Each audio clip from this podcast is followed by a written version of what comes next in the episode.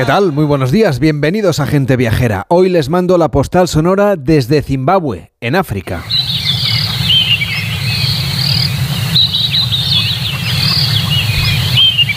Este lugar en el que estamos es el parque nacional con mayor diversidad de mamíferos de todo el mundo. Estamos en Wange. Aquí viven más de 500 especies de aves, muchas de ellas son grandes viajeras, no es extraño tampoco encontrarse con grupos de elefantes, como este que viene por ahí, que se está moviendo lenta pero armónicamente. A veces los pobrecillos están muertos de sed porque esta zona ha vivido una prolongada sequía, como buena parte del continente africano. La escasez de lluvias y el incremento de las temperaturas por el cambio climático está poniendo en peligro reservas como esta. No deja de ser paradójico que estos ecosistemas que absorben el dióxido de carbono y reducen el impacto del calentamiento global sean a su vez los más amenazados por la subida de las temperaturas. Otra paradoja que se da en este lugar es la mejora de las condiciones de vida de los habitantes de las zonas urbanas, que está causando, sin embargo, importantes daños en la biodiversidad lo que acabará volviendo como un boomerang para afectar a quienes ahora prosperan al calor de las inversiones chinas en el continente. El debate está aquí servido, desarrollo de infraestructuras para hacer crecer la economía, pero a costa de perder agua. Y una tercera paradoja, los parques nacionales de los que hoy disfrutamos Parques como este fueron en realidad una creación de los gobiernos coloniales a finales del siglo XIX y a principios del siglo XX que vieron las colonias como la caza furtiva y el desarrollo sería letal para la naturaleza. Las metrópoli crearon entonces estos espacios y ordenaron a los nativos que no ingresasen en las reservas ni tampoco explotasen sus tierras. Hoy tenemos biodiversidad gracias a esas restricciones que han obligado, sin embargo, a las comunidades a vivir de manera muy, muy pobre en realidad de los contornos de los parques. Sin olvidar, claro, al turismo que ha traído divisas, haciendo de la preservación una inversión económica que ha permitido que se mantenga las fronteras de las reservas como esta. Desde este Parque Nacional de Guange, esta reserva natural de 14.600 kilómetros cuadrados, que es la más grande de Zimbabue, les mando hoy la postal sonora de gente viajera.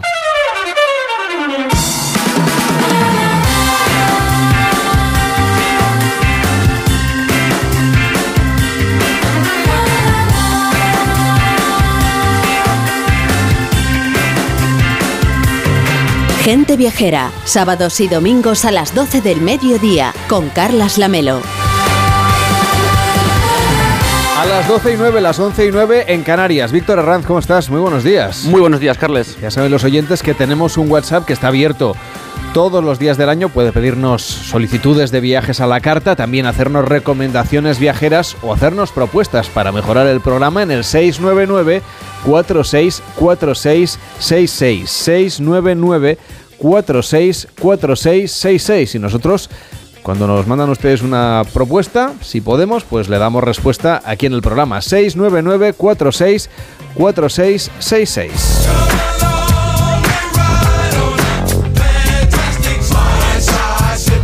Y también tenemos una página web, ondacero.es barra gente viajera, donde puede volver a escuchar algunos de los mejores reportajes del equipo de este programa. Reportajes que además de escuchar, puede leer desde el móvil, desde la aplicación de Onda Cero y por supuesto en ondacero.es barra gente viajera desde un ordenador. La semana pasada unos viajeros nos preguntaban por ideas para hacer un viaje en autocaravana y nos lo hacían llegar también como nota de voz a nuestro WhatsApp. Hola gente viajera, nosotros como no podemos ir al Caribe ni todos esos destinos tan espectaculares, os pedimos consejos para hacer 12 días en autocaravana, saliendo desde Cartagena sin un destino fijo, o sea, lo que vosotros nos propongáis.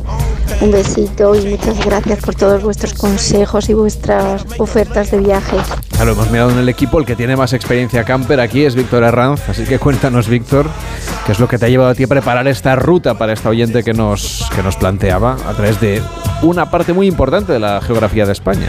Bueno, pues eh, como ellos están en Cartagena, la cosa interesante sería partir hacia la costa de Almería por su cercanía, por el precio de la gasolina, eh, por sus pueblecitos, por, por, su comida, por sus chiringuitos, por sus famosos tomates y, y qué mejor que ir hacia allá con nuestro coche, con Venga, esta caravana. Vamos allá, nos subimos a tu coche.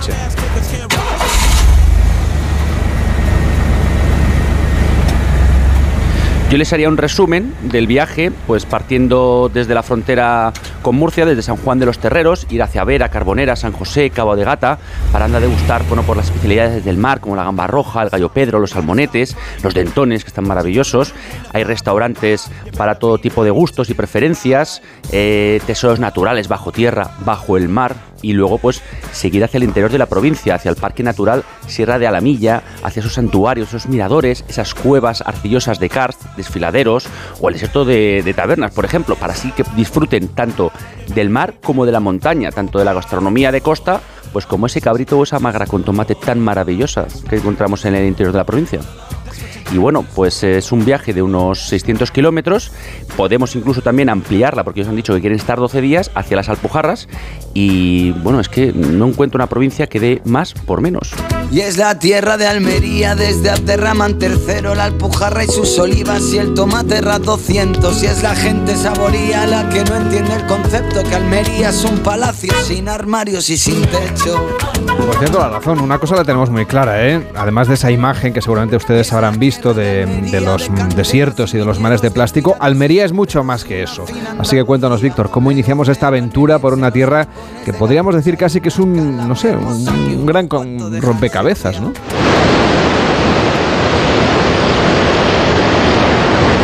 Pues mira, con este sonido yo creo de mar lo haríamos desde el municipio de Pulpí para disfrutar de las primeras zonas de acampada libre cerca de las playas de los Cocederos y la Carolina, que son dos tesoros que hacen frontera entre Murcia y Almería.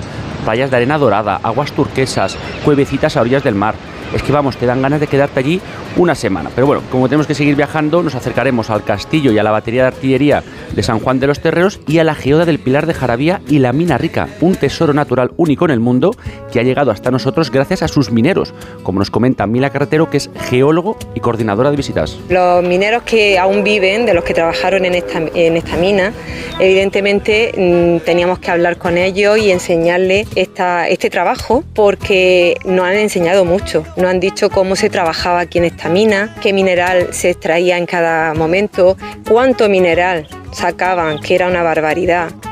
Y desde luego, después de recuperar fuerzas en los chiringuitos de la Mar Serena y la Rabiosa o el Mesón Pepa, pues deberemos ir hacia Vera por el Pozo del Espartero y Vera, ¿no? Que es donde está esa calita cristal, la cala del pirata, el Malpaso, que también pueden pues parar ahí con la autocaravana y poder disfrutar de unos atardeceres increíbles. Seguimos viajando, Víctor, ahora hacia el pintoresco pueblo de Carboneras, que ha pasado de ser una desconocida villa marinera a un destino muy popular en la costa almeriense. Cuéntanos qué destacas tú de este recorrido por la costa. Pues por un lado yo mencio- mencionaría sus bellos arenales, como la cercana playa de los Muertos, y también pues el espectacular mirador del faro de Mesa Roldán. Por cierto, ya que pasan, que saluden a nuestro amigo Mario Sanz, que es parte eh, de los últimos fareros de, de España y bueno, amigo de, de la gente viajera. Claro, estuvo además en el programa hace unas cuantas semanas. Hay además una torre sarracena por allí, al lado del faro, donde se rodó, por cierto, Juego de Tronos. Desde luego, y es que esto es tierra de cine, como saben los viajeros, y podemos encontrar sitios donde dormir bajo las estrellas. No las del séptimo arte, las del cine, pero bueno, con mucho amor. Hay camper eh, parks en Carboneras y también en el rancho, y con muy buenas tarifas donde pueden pasar ahí la noche y ver las estrellas. Eh, bueno, hemos ido rapidito para pasar esta zona, pero yo diría que si pudieran acercarse al chiringuito del Chumbo en la barrera de Palomares y disfrutar de los dentones fritos, pues la verdad es que es toda una delicia. O, por ejemplo, en Garrucha, esas gambas rojas que son, que son famosas. Hoy no voy a hablar de ti nada más.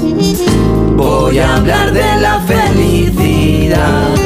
Supongo, Víctor, que despertarse a orillas del Mediterráneo en el Parque Natural Cabo de Gata Níjar tiene que ser una de las mejores sensaciones del mundo y también una recomendación para esta oyente que nos pedía ideas para viajar. Pues si razón no te falta, imagínate en esa tierra de Almería esas sensaciones de felicidad incomparables que te provoca eh, pues el poder despertarte en estos sitios tan maravillosos, ¿no? El amelo, yo es que sinceramente solo de pensar en esos aromas, en esos colores, en las temperaturas que, que tiene esa tierra, pues me hace sonreír, es que son esas cosas del querer. Más cosas para esta ruta, para este viaje que nos está planteando Víctor Herranza. Aparte de visitar el faro, los pueblecitos, no sé, de San José, de Níjar o, o de San Miguel, ¿qué otras cosas podemos hacer por aquí? Pues que no se pierdan el buceo en Cabo de Gata, que es una maravilla, en la zona de San José o de Níjar. Sé que los viajeros, bueno, pues nos han pedido consejos eh, para para, hacer que estos, estos viajeros que nos han pedido consejos viven cerca del Cabo de Palos y sus fondos marinos, sinceramente, son algo fuera de serie, pero los de aquí pues están muy a la altura, como nos comenta Alejandro Casteres Rodríguez, que es copropietario de uno de los dos centros de buceo del Cabo de Gata en Isleta del Moro y Aguamarga. Aquí tenemos kilómetros y kilómetros de costa protegida, donde se van a ir alternando acantilados de hasta 200 metros de altura, con playas de arena fina y con calas completamente salvajes y perdidas. Por suerte tenemos un agua de color turquesa, transparente y con una visibilidad espectacular.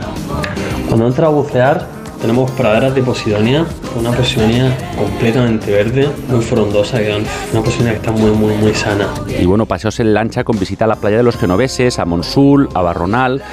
Sí que es cierto que está prohibida la pesca, así que que nadie se le ocurra sacar los aparatos y, bueno, pues disfrutar de esos pulpos, de esos meros, de, de esas barracudas en persona. Una tierra con un destino único para los rodajes cinematográficos, como nos explicaba también su hermano, que es Íñigo Casteres. Bueno, como sabéis, Almería siempre ha tenido fama de ser una zona de, tierra de cine, ¿no? Y nosotros hemos, hemos trabajado en varias haciendo tanto la seguridad como apoyo logístico. Nos suelen buscar por el enclave que tenemos y también pues, por la formación a la hora de trabajar con, con productoras le diría a nuestros amigos de Cartagena que aprovechen que estos sitios hay una increíble tradición ceramista y hay alfareros famosos por sus azulejos que no dejen de hacer algunas compritas. También para comer, mi sitio favorito, pero hay a cada uno que decida, en Almería es el Alquián, eh, y se llama exactamente la Barranquilla.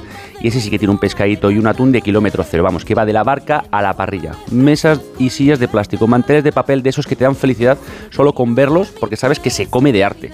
Y bueno, pues el pescado lo pides en un mostrador como si fuera la pescadería, por gramos o por kilos. Por cierto, para tomar el aperitivo también en el Alquian, que hay mil sitios de tapeo y de pinchos y algunos te ponen hasta gamba roja. Pues mira qué bien, hasta aquí es la primera parte del viaje, también muy gastronómico, ¿eh? las buenas recomendaciones que le da a los oyentes de Cartagena que nos escribían y al resto de los oyentes de gente viajera. Ahora hemos llegado a la ciudad de Almería, pero también hay que poner un poquito de rumbo hacia el interior, un mundo completamente diferente. Cambiamos de paisaje, que es lo que no deberíamos perdernos en nuestra ruta hacia las Alpujarras almerienses.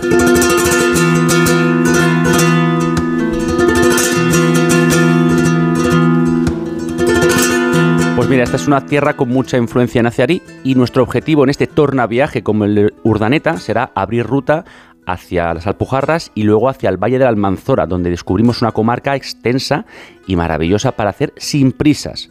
Hay sitios donde parar para, visitar pues, los estrechos, eh, los desfiladeros, los pueblecitos, los museos, las iglesias, la gastronomía y bueno, pues eh, probar esos otros platos más del interior como las gachas o las migas cortijeras, la olla de trigo, los gurullos con liebre, las patatas boca abajo o la frita de conejo, que son los platos más degustados. Y por cierto, que además de todas estas experiencias gastronómicas, tienes otras ideas, ¿no? Otras cosas que podemos hacer, por ejemplo, en familia, si llevamos niños. Sí, yo creo que una visita al parque temático Oasis Mini Hollywood es un espectáculo asegurado. Y visita a la reserva de animales, que es un lugar donde se recuperan especies, no es un zoo.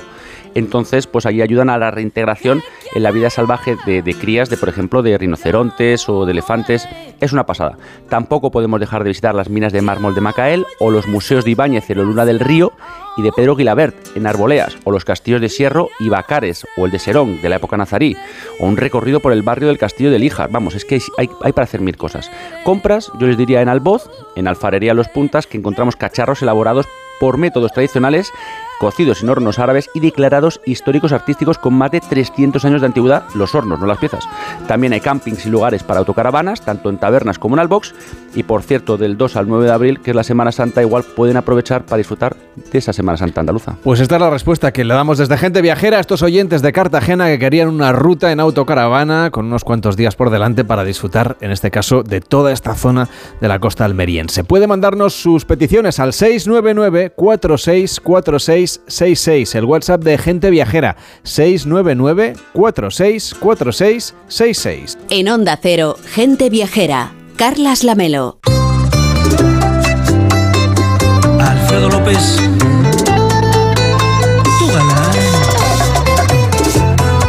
Y hoy que es domingo 26 de febrero es la víspera del Día Nacional de la Independencia de la República Dominicana, un país muy querido y muy visitado por los españoles que van en busca de descanso, de playa, pero en realidad es un país con una historia que es cercana a la nuestra, del que han venido muchos dominicanos que también encontramos en nuestras ciudades, en nuestros pueblos, que viven aquí en España. Hoy Enrique Domínguez Uceta nos propone alejarnos de las playas y acercarnos al interior del país. Hola Enrique, ¿cómo estás? Buenos días.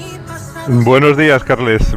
Pues estoy encantado de pensar en, volver para República Dominicana en cualquier momento, porque es un país que, bueno, como todos los lugares a los que vamos de vacaciones, tienen su propia vida, que normalmente no pasa por las playas, salvo por cuestiones laborales, y pasa mucho más por la capital, por los lugares con industria, que suelen ser los que sostienen al país, además del turismo. Por eso, la celebración principal del Día de la Independencia República Dominicana va a tener lugar en la capital, en Santo Domingo, eh, por todo lo alto, porque es la fiesta más importante del año en el aspecto institucional y que conmemora la independencia, el nacimiento del país, el final de un proceso largo que llevó a una antigua colonia a ser el Estado que conocemos hoy y es fiesta que se celebra en todas las ciudades, en cada pueblo y en cada escuela. Claro, pero lo más importante, imagino, en República Dominicana debe ser también estos días el carnaval, que casi coincide en el tiempo, ¿no? En el calendario. Sí, lo más interesante es que carnaval e independencia están unidas, como si fueran casi una misma cosa. Coinciden porque celebran el carnaval todos los fines de semana de febrero de una manera extraordinaria, sobre todo en el interior, en La Vega, donde hacen unas máscaras maravillosas, llenas de color y de fantasía, y donde los diablos cojuelos persiguen a los espectadores dándoles fustazos y mandobles en una fiesta que es muy potente y a veces incluso tremenda. Dicen que el carnaval fue primero religioso y luego mm, se ha convertido también en una manifestación más de la independencia. Y realmente es una fiesta nacional. Lo celebran en todos los pueblos, pero culmina en un gran desfile de carnaval en Santo Domingo, el último domingo de este mes en el que estamos, en el Malecón, y lo más animado estará en el Parque Enriquillo. La, independencia que se conmemora es la del 27 de febrero de 1844, que coincide pues con los últimos días de su carnaval y por eso se unen las fiestas y siguen eh, celebrando hasta los primeros días de marzo. Fíjate que el carnaval de Punta Cana, por ejemplo, será el día 11 de marzo, y así que lo disfrutarán quienes estén allí de vacaciones en esos días. No, o sea, que pasa como Badajoz, por ejemplo, que también lo han alargado este año, ¿verdad, Enrique? claro. Oye, la fiesta de la independencia también tendrá su propia manera de celebrarse, claro, en la capital del país. Bueno, sí, lo más impresionante relativo al Día de la Independencia en República Dominicana es el desfile militar al borde del mar en Santo Domingo, en la Avenida España, y lo más alucinante de todos los que desfilan son los paracaidistas que van eh, con la cara pintada y, realmente eso sí que son máscaras terroríficas. Da un poquito de miedo verlos, sobre todo en un país donde el ejército siempre ha tenido mucha presencia en la historia política. Mm, pero bueno, desfilan alegremente los cuerpos de tierra, de aire, y es un espectáculo interesante al borde de las aguas aguas de color turquesa a la sombra de las palmeras junto a las aguas del Caribe, o sea que es un desfile que tiene también una parte que parece festiva. Será en la Avenida de España, pero la independencia, claro, también fue de nuestro país, también fue de España.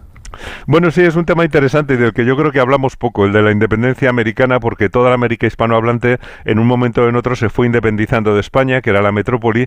Fue un cambio radical para ellos y para nosotros, que perdimos rápidamente las colonias por la expansión de las ideas republicanas surgidas de la Revolución Francesa y también por la influencia de los Estados Unidos. Bueno, pues todo eso mm, eh, se unió realmente a la lamentable situación de la corona española, sometida a principios del siglo XIX a la invasión napoleónica y aquella España sin fuerza, mal gobernada por Fernando VII, pues no pudo evitar que los territorios americanos encontraran su propio camino independiente, pero hay que decir que la separación de la República Dominicana no fue violenta. ¿eh? Claro, es interesante porque fue una separación sin enfrentamientos violentos, sin víctimas, pero que tiene su desarrollo histórico, ¿nos lo cuentas?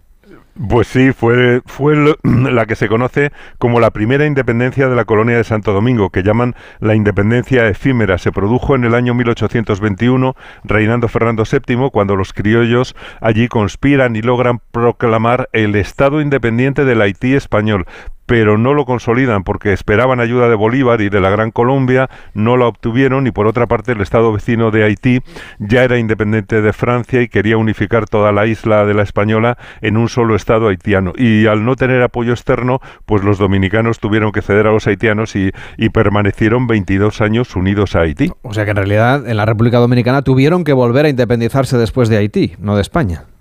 En efecto, la fecha que celebran es la independencia de Haití, aunque luego volvió a ser colonia española un corto tiempo, más tarde fue invadida durante ocho años por Estados Unidos, luego volvieron a ser independientes bajo tutela estadounidense, pero lo interesante es que la independencia va muy unida al carnaval porque los haitianos, cuando llegaron, también impusieron algunas restricciones religiosas, prohibieron el carnaval y eso era gravísimo porque mm, lo que ahora es dominicana tenían carnavales desde el siglo XVI muy importantes hasta que lo prohibieron los haitianos por eso, mm, al recuperar, eh, al volver a ser independientes, pues mm, recuperar el carnaval era cuestión de orgullo y de identidad y, y vaya se lo hicieron, lo hicieron a lo grande. O sea que, Enrique, la gente viajera que vaya por allí en estas fechas o que quizá vaya el año que viene, lo importante, tú nos recomiendas es que el carnaval lo vivamos como hacen ellos en las ciudades del interior de Dominicana.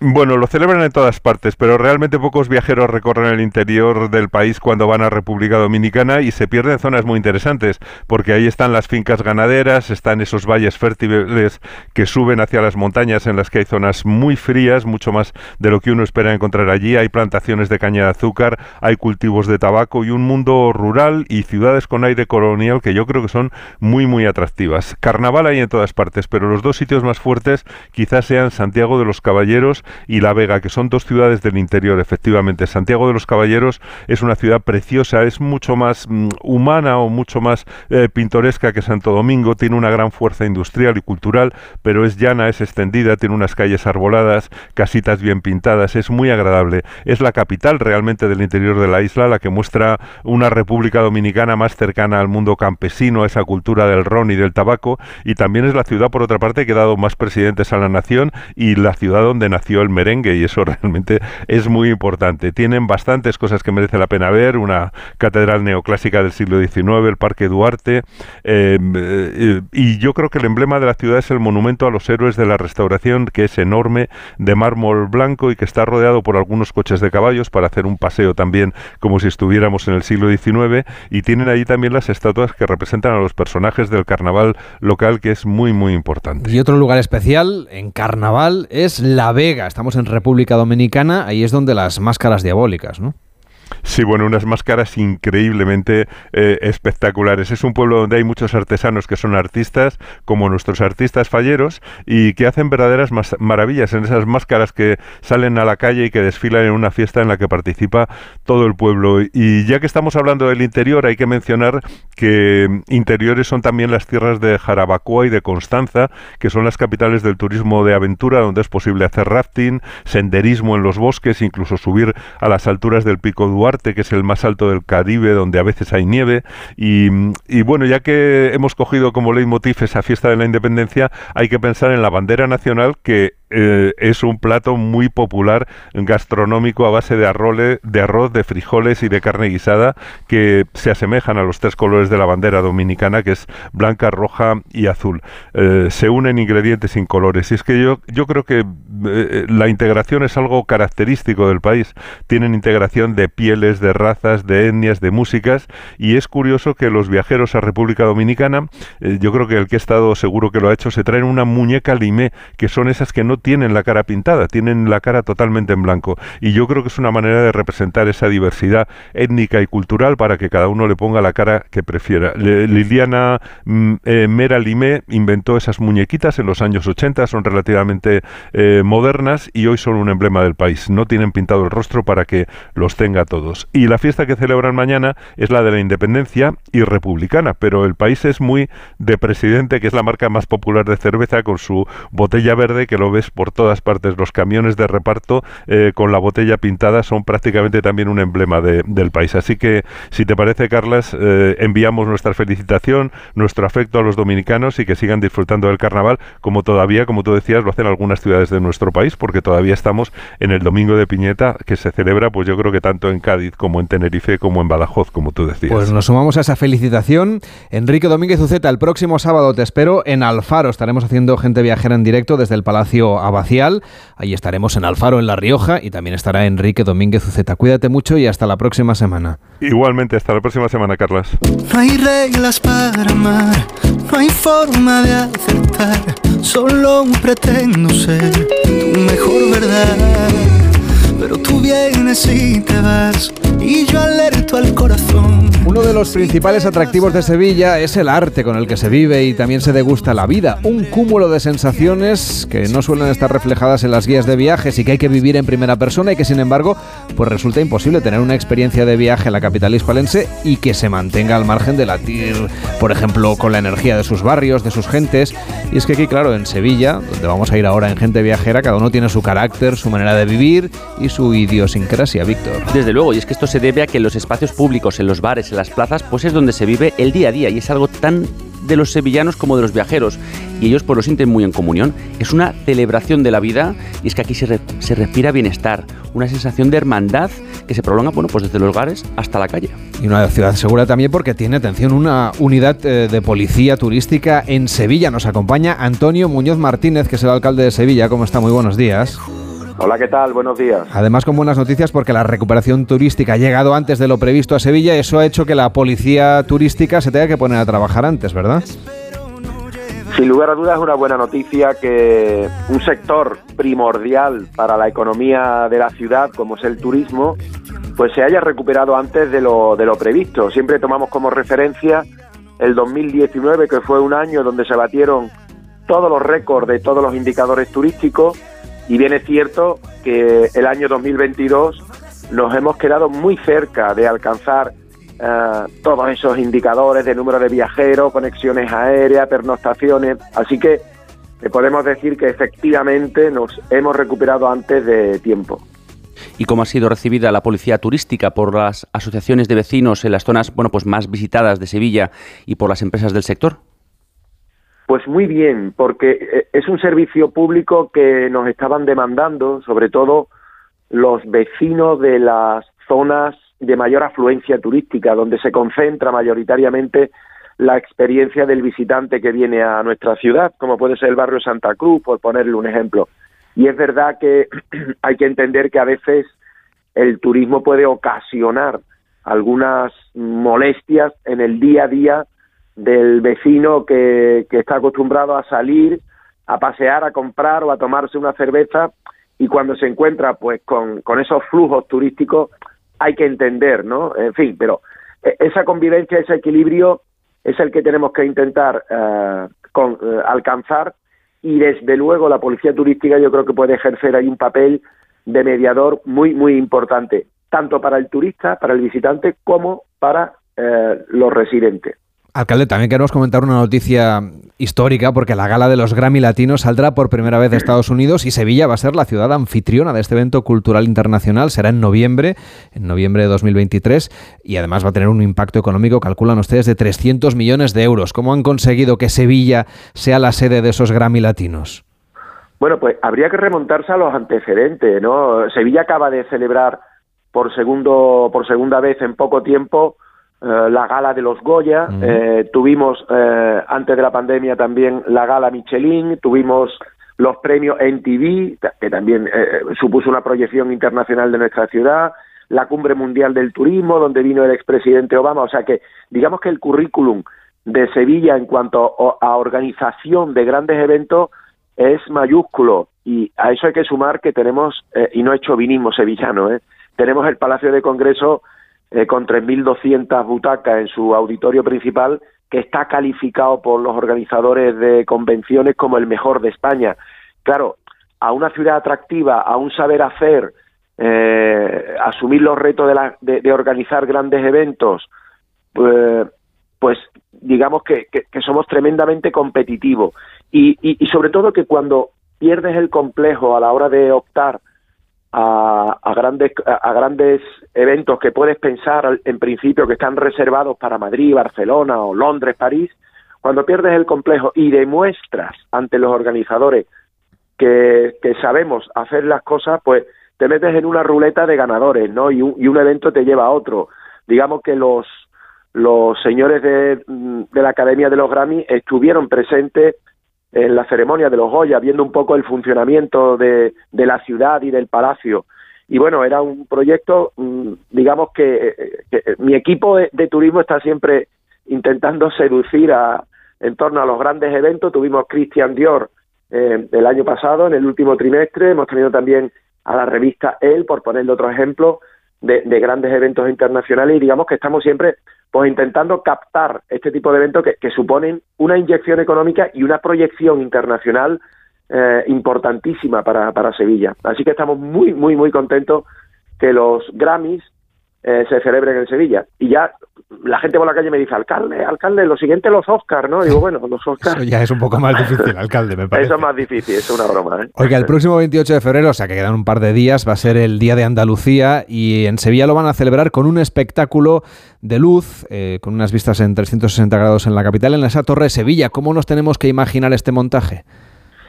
Bueno, pues nuestra torre, torre más alta contemporánea, porque la, histórica es la Giralda, que es la torre de la Torre Peli, la torre, la torre Sevilla, que está eh, cruzando, digamos, al otro lado del río, por así decirlo. Bueno, pues van a hacer una, una se van a incorporar a la oferta turística con un espectáculo de, de luz y sonido, como ocurre en otra, en otras ciudades, y yo creo que, bueno, pues que digamos que es una, un aditivo más, ¿no? Para para venir a Sevilla que más allá de nuestro legado patrimonial, histórico, nuestro estilo de vida, como decíais en, la introducción, nuestra gastronomía, pues también es importante que, que, mostremos una, una imagen también compatible con lo anterior, más contemporánea. Y sin lugar a dudas hay una arquitectura también destacable, esta torre lo es, y bueno, más allá de las vistas panorámicas inéditas que ofrece esta torre, en, su última planta, pues también se van a sumar con, este espectáculo que estoy seguro que va a cumplir las expectativas de los más exigentes. Pues alcalde, muchísimas gracias. Feliz día de Andalucía, aunque sea el próximo día 28, a todos los sevillanos y a todos los andaluces, por supuesto. Y hasta la próxima. Gracias por estar en Gente Viajera. Buenos días. Pues muchísimas gracias y animo a todos los que nos estén escuchando a que, que se peguen una escapada en Sevilla porque siempre sorprende y siempre encuentras algo que no has podido disfrutar en tu en tu visita anterior. Claro que sí. Que vaya muy bien. Hasta la próxima. Hacemos una pausa en Gente Viajera y nos vamos a Galicia. Vamos a irnos a un hotel faro. En Onda Cero, Gente Viajera. Carlas Lamelo. Depresión, ansiedad, acoso escolar. Los menores de edad a veces tenemos problemas y necesitamos que nos ayuden. En Fundación ANAR están las 24 horas para escucharnos y ayudarnos a encontrar una solución, pero para seguir haciéndolo te necesitan. No cambies de emisora, cámbianos la vida. Hazte socio Comer frente al ordenador, los aquí remamos todos juntos, las reuniones interminables. Respira, come frente al mar, rema en aguas cristalinas, disfruta paisajes interminables. No esperes al verano para volver a respirar. Hay un lugar a menos de una hora de ti que te espera todo el año. Vive las Islas Baleares. Si eres profesor o centro educativo, ya puedes participar en la segunda edición de los premios Mentesami. Queremos reconocer todas esas iniciativas que fomentan el pensamiento crítico de los alumnos, que impulsan la creatividad audiovisual responsable o que promueven los valores y la convivencia en el aula. Puedes presentar tu proyecto hasta el 20 de abril. Encuentra toda la información en mentesami.org, porque la alfabetización mediática e informacional de hoy decide el futuro. Fundación A3 Media. Colaboran Platino Educa y Unie Universidad. ¿Y tú que tienes adolescentes en casa? ¿Qué necesitas para tu seguridad? Nos vamos algún fin de semana fuera y ellos prefieren quedarse. Invitan amigos, entran, salen. Y yo no me quedo tranquila. Pues con la alarma de Securitas Direct sabrás que están protegidos dentro de casa frente a intrusos y emergencias y tú siempre podrás ver a través de las cámaras que están bien. Y es que tú sabes lo que necesitas y ellos saben cómo protegerte. Llama ahora al 900-272-272 o entra en securitasdirect.es y descubre la mejor alarma para ti. En Onda Cero, Gente Viajera, Carlas Lamelo. Viajamos ahora hasta un pequeño pueblo de Galicia, en concreto de A Coruña, cerca del Océano Atlántico y en la conocida Costa da Morte. Allí nos encontramos al protagonista de nuestra siguiente historia. Tiene más de 100 años de antigüedad Mide 14 metros de altura y ha sido visto muchas veces por los viajeros que sacan fotografías, pero el propio invitado, invitado así virtual, ha visto pasar barcos y navegantes desde el siglo pasado, desde 1920. De hecho, ha sido la luz para aquellos que navegaban y que llegaban hasta esta costa conocida antiguamente por sus leyendas, por sus mitos, al ser considerada casi casi como el fin del mundo. Pues hablamos del faro de Lariño, uno de los casi 190 que están repartidos por toda la geografía española. En su interior, durante este siglo, ha acogido a diferentes fareros que trabajaban en esta torre situada en Punta Insua, en el municipio de Carnota. Desde el año 2021, además, recibe a viajeros de todo el mundo que pueden disfrutar de una experiencia única, sentirse fareros, porque pueden dormir allí, sí, sí, pasar la noche y despertarse en el hotel que ha dado vida a este faro de Lariño, un alojamiento turístico que hoy conocemos con Jesús Picayo, que es su gerente. ¿Qué tal? Muy buenos días. Hola, buenos días. Imagino que abrir la ventana y estar frente a la Costa de la Morte ya es un privilegio, pero además pensar esa idea romántica, ¿no? De vivir en un faro tiene que ser una experiencia que debe encantar a los viajeros. Pues la verdad que sí, es una, una experiencia única, sentirte farero por la noche, disfrutar un día de puesta de sol infinita o un día de temporal, eh, acompañado por una gastronomía cuidada de la tierra, no deja de, de ser un turismo experiencial y sostenible, que tan de moda hasta ahora. ¿no? Y tenemos entendido que es muy importante para ustedes mantener la simbología del faro ¿no? y la cultura bueno, pues que rodea dentro de, de ese hotel. ¿Cómo acercan a los viajeros que se alojan a, a, a este faro? ¿Cómo, ¿Cómo acercan su historia y su función? Bien, pues vamos a ver, yo creo que no, no hubo edificio más altruista en el mundo que los faros, ¿no? ¿Cuántas vidas habrán salvado con esas luces de noche, días de temporal, días de niebla para que los marineros llegaran al mar? Hoy los faros que, que ya funcionan en automático, ya no hay fareros, pues, pues vuelven a servir a la población, vuelven a servir para el turismo, ¿no? Para, para marcar destinos en acantilados, en rocas, en al lado de playas y de alguna manera son edificios también pues como este nuestro del Faro de la Línea que tiene 100 años, pues son edificios muy patrimoniales que de alguna manera ponerlo en valor tanto a los vecinos como a la gente que nos visita, pues no dejan de desbozar esa alegría, esa paz, esa sonrisa de, de poder disfrutar de, edificios tan antiguos y, con tanta historia. Pero señor Picayo, en realidad sigue siendo un faro, sigue haciendo la función aunque además sea un hotel, ¿no? Efectivamente, la función, el faro tiene que encenderse y apagarse todos los días. Funcionan automático, controlados por las autoridades portuarias, aunque eh, los barcos hoy hay un separador marítimo, antes venían más en tierra, desde que fue la famosa catástrofe del Prestige, pues hay un separador marítimo, pero por si un día hay una avería, la referencia lumínica de los faros eh, tiene que seguir funcionando y, y, se mantiene y pertenece a las autoridades portuarias. Y bueno, pues nosotros tuvimos a bien después de superar un concurso y, y con mucha burocracia, con mucha con mucho follón, pues conseguimos rehabilitarlo y tener un hotelito con encanto de, de nueve habitaciones, todas tematizadas, cada una, la habitación pues eh, sol por de la puesta del sol, la habitación amanecer, la habitación mar picado, la habitación bruma, bueno, pues todas están tematizadas con distintas tonalidades y cada una conservando pues la historia, la historia del mar, ¿no? de los naufragios, la Costa de la Muerte tan, tan rica en esta, en este tipo de desgracia que ocurrió en la vida, pues intentamos también con, con un minicentro de interpretación que las nuevas tecnologías no permiten, pues, pues hacerlo eso también. Y oye, pues, pues el, nos visitan eh, gente de todo el mundo. Estamos en Costa de Morte, el camino de Santiago, Fisterra, Musía, eh, está aquí, el camino de los faros, de faro en faro, por los acantilados, por los antiguos caminos de pescadores, pues todo esto contribuye a que sea, que sea un escenario, pues, pues, pues muy, muy, muy, muy solicitado. Bueno, y una experiencia que pone en valor no solo el patrimonio histórico, sino también el gastronómico. ¿Qué papel juega ese producto local gallego, eh, la estancia, para que puedan disfrutar los viajeros? Pues la Costa del Morte rica por sus manjares del mar, ¿no? La, la lobina salvaje que aquí se pesca en el día a día, el, el, longueirón, la navaja de Fisterra, que tenemos Fisterra en el fin de la tierra, donde además también tenemos otro hotelito faro en el semáforo de Finisterre, que es un antiguo, un antiguo eh, lugar de vigilancia cuando no había faros, que con un catalejo darían el tiempo para España. Imagínate cómo sería esto hace, hace tantos años. Bueno, pues esta gastronomía es cuidada con los, con la pesca de la zona que tenemos, pues mira, el percebe de Costa Morte, ¿no? El longueirón, el, el rodaballo salvaje, la lubina, cuidado con unos buenos caldos gallegos que los tenemos, e incluso con, con, un, con un pan que se nos hace eh, a, a, propósito para nosotros de la panadería Germán de Fisterra, que es una estrella Michelin del pan. Eh, sí. Todo ese abanico hace que la experiencia sea también de dormir en un faro, pero con una gastronomía muy cuidada. Jesús Picayo, muchísimas gracias por acercarnos a este rincón de la Costa da Morte, ese faro de Lariño, que ahora es un hotel con nueve habitaciones, así que supongo que hay que reservar con tiempo. Cuídese mucho y hasta la próxima. Buenos días. Muchas gracias. Adiós, gracias.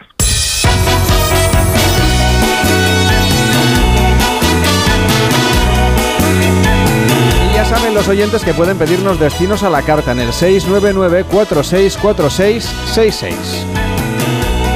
Tenemos un WhatsApp de un amigo de, de Extremadura que nos hace una solicitud para, para hacer un viaje dentro de poquito por Marruecos. Hola, buenos días. Soy Ricardo de Extremadura. Nos gustaría viajar en Marrue- a Marruecos en Semana Santa. ¿Nos podéis orientar un poco? Gracias.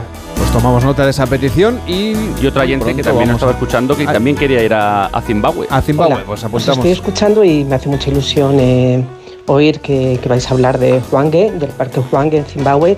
Eh, yo voy allá eh, desde hace unos cuantos años porque trabajo con artesanas de, Zimbabue, de la etnia Batonga y en Debele, y, y bueno, mm, vuelvo para allá en un par de semanas, así que, bueno, eh, atenta a lo que vais a comentar. Muchas gracias. Pues nada, a ver si la llamamos y nos cuenta esa experiencia viajera y ese contacto con las comunidades. 699-464666, el WhatsApp de Gente Viajera. Los destinos a la carta también en onda cero.es barra Gente Viajera. Hacemos una pausa y a la vuelta nos vamos al Peloponeso, a Grecia. En Onda Cero, gente viajera. Carlas Lamelo. Pecado original. Líder en su franja de emisión. Khalid me ha echado de casa. Me ha tendido una trampa. De lunes a viernes a las cinco y media de la tarde. Espera que me recupere. Les daré una buena lección. Nuevos capítulos de Pecado original. Y después se acerca el final de Tierra Amarga en Antena 3. Ya disponible en A3 Player Premium. Las mejores ficciones ahora se escuchan. ¿Qué pasó en Marte? ¿Por qué hicimos lo que hicimos? Retornados. Y lo más importante, ¿para qué volvimos? Han subido las persianas y hay un policía que está asomado mirando. Malas decisiones. Dios, me cago viva. Mira, me voy a quitar el chip, ¿vale? Nosotros 2036. No quiero seguir compartiendo sueños contigo. Solo en Sonora. Mi mamá está muy rara. Se le cae siempre el café. Pues mi padre ya no celebra los goles. Me dejan ganar siempre. Qué raro. Pues sí que están raros. 7.000 enfermedades raras. 7.000 motivos para que los padres estén raros. Ayúdanos con una donación a financiar la investigación. fundacionquerer.org Comer frente al ordenador, los aquí remamos todos juntos, las reuniones interminables. Respira, come frente al mar, rema en aguas cristalinas, disfruta paisajes interminables. No esperes al verano para volver a respirar. Hay un lugar a menos de una hora de ti que te espera todo el año. Vive las Islas Baleares.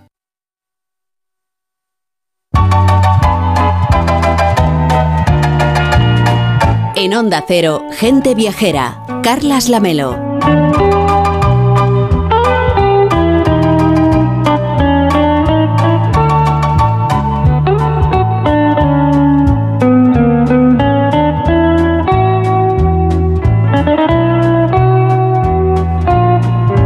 Pues además de Atenas y de algunas de las islas más conocidas, la península del Peloponeso es uno de los principales destinos viajeros en Grecia. Aquí encontraremos a muchos de los principales recintos arqueológicos de la antigüedad y también importantes recuerdos de la época medieval. Pero hay mucho más en el Peloponeso y Ángel Martínez Bermejo nos quiere llevar en busca de lugares menos conocidos, como hace siempre aquí en el programa. Hola Ángel, ¿cómo estás? Buenos días. Buenos días, Carlas. A ver, ¿a qué rincón secreto del Peloponeso en Grecia nos sugieres que viajemos? Como has dicho, pues en el Peloponeso se encuentran algunos de los principales atractivos patrimoniales de Grecia. Solo hay que mencionar lugares como Olimpia, Micenas o Epidauro para que nuestra imaginación vuele a la antigua Grecia, ya sea a la época micénica o a la clásica. En un primer viaje al Peloponeso tampoco debería faltar una visita a los restos medievales y en ese sentido Mistra y Monembasia serían las etapas fundamentales. Pero claro, como siempre ocurre, hay otros muchos sitios. Empezamos a poner ya chinchetas en el mapa, Ángel. Sí, y por eso el recorrido por estos lugares imprescindibles podría completarse con otras zonas en las que el atractivo es diferente, pero yo diría que no menor. Y mi primera recomendación sería sin duda la península de Mani.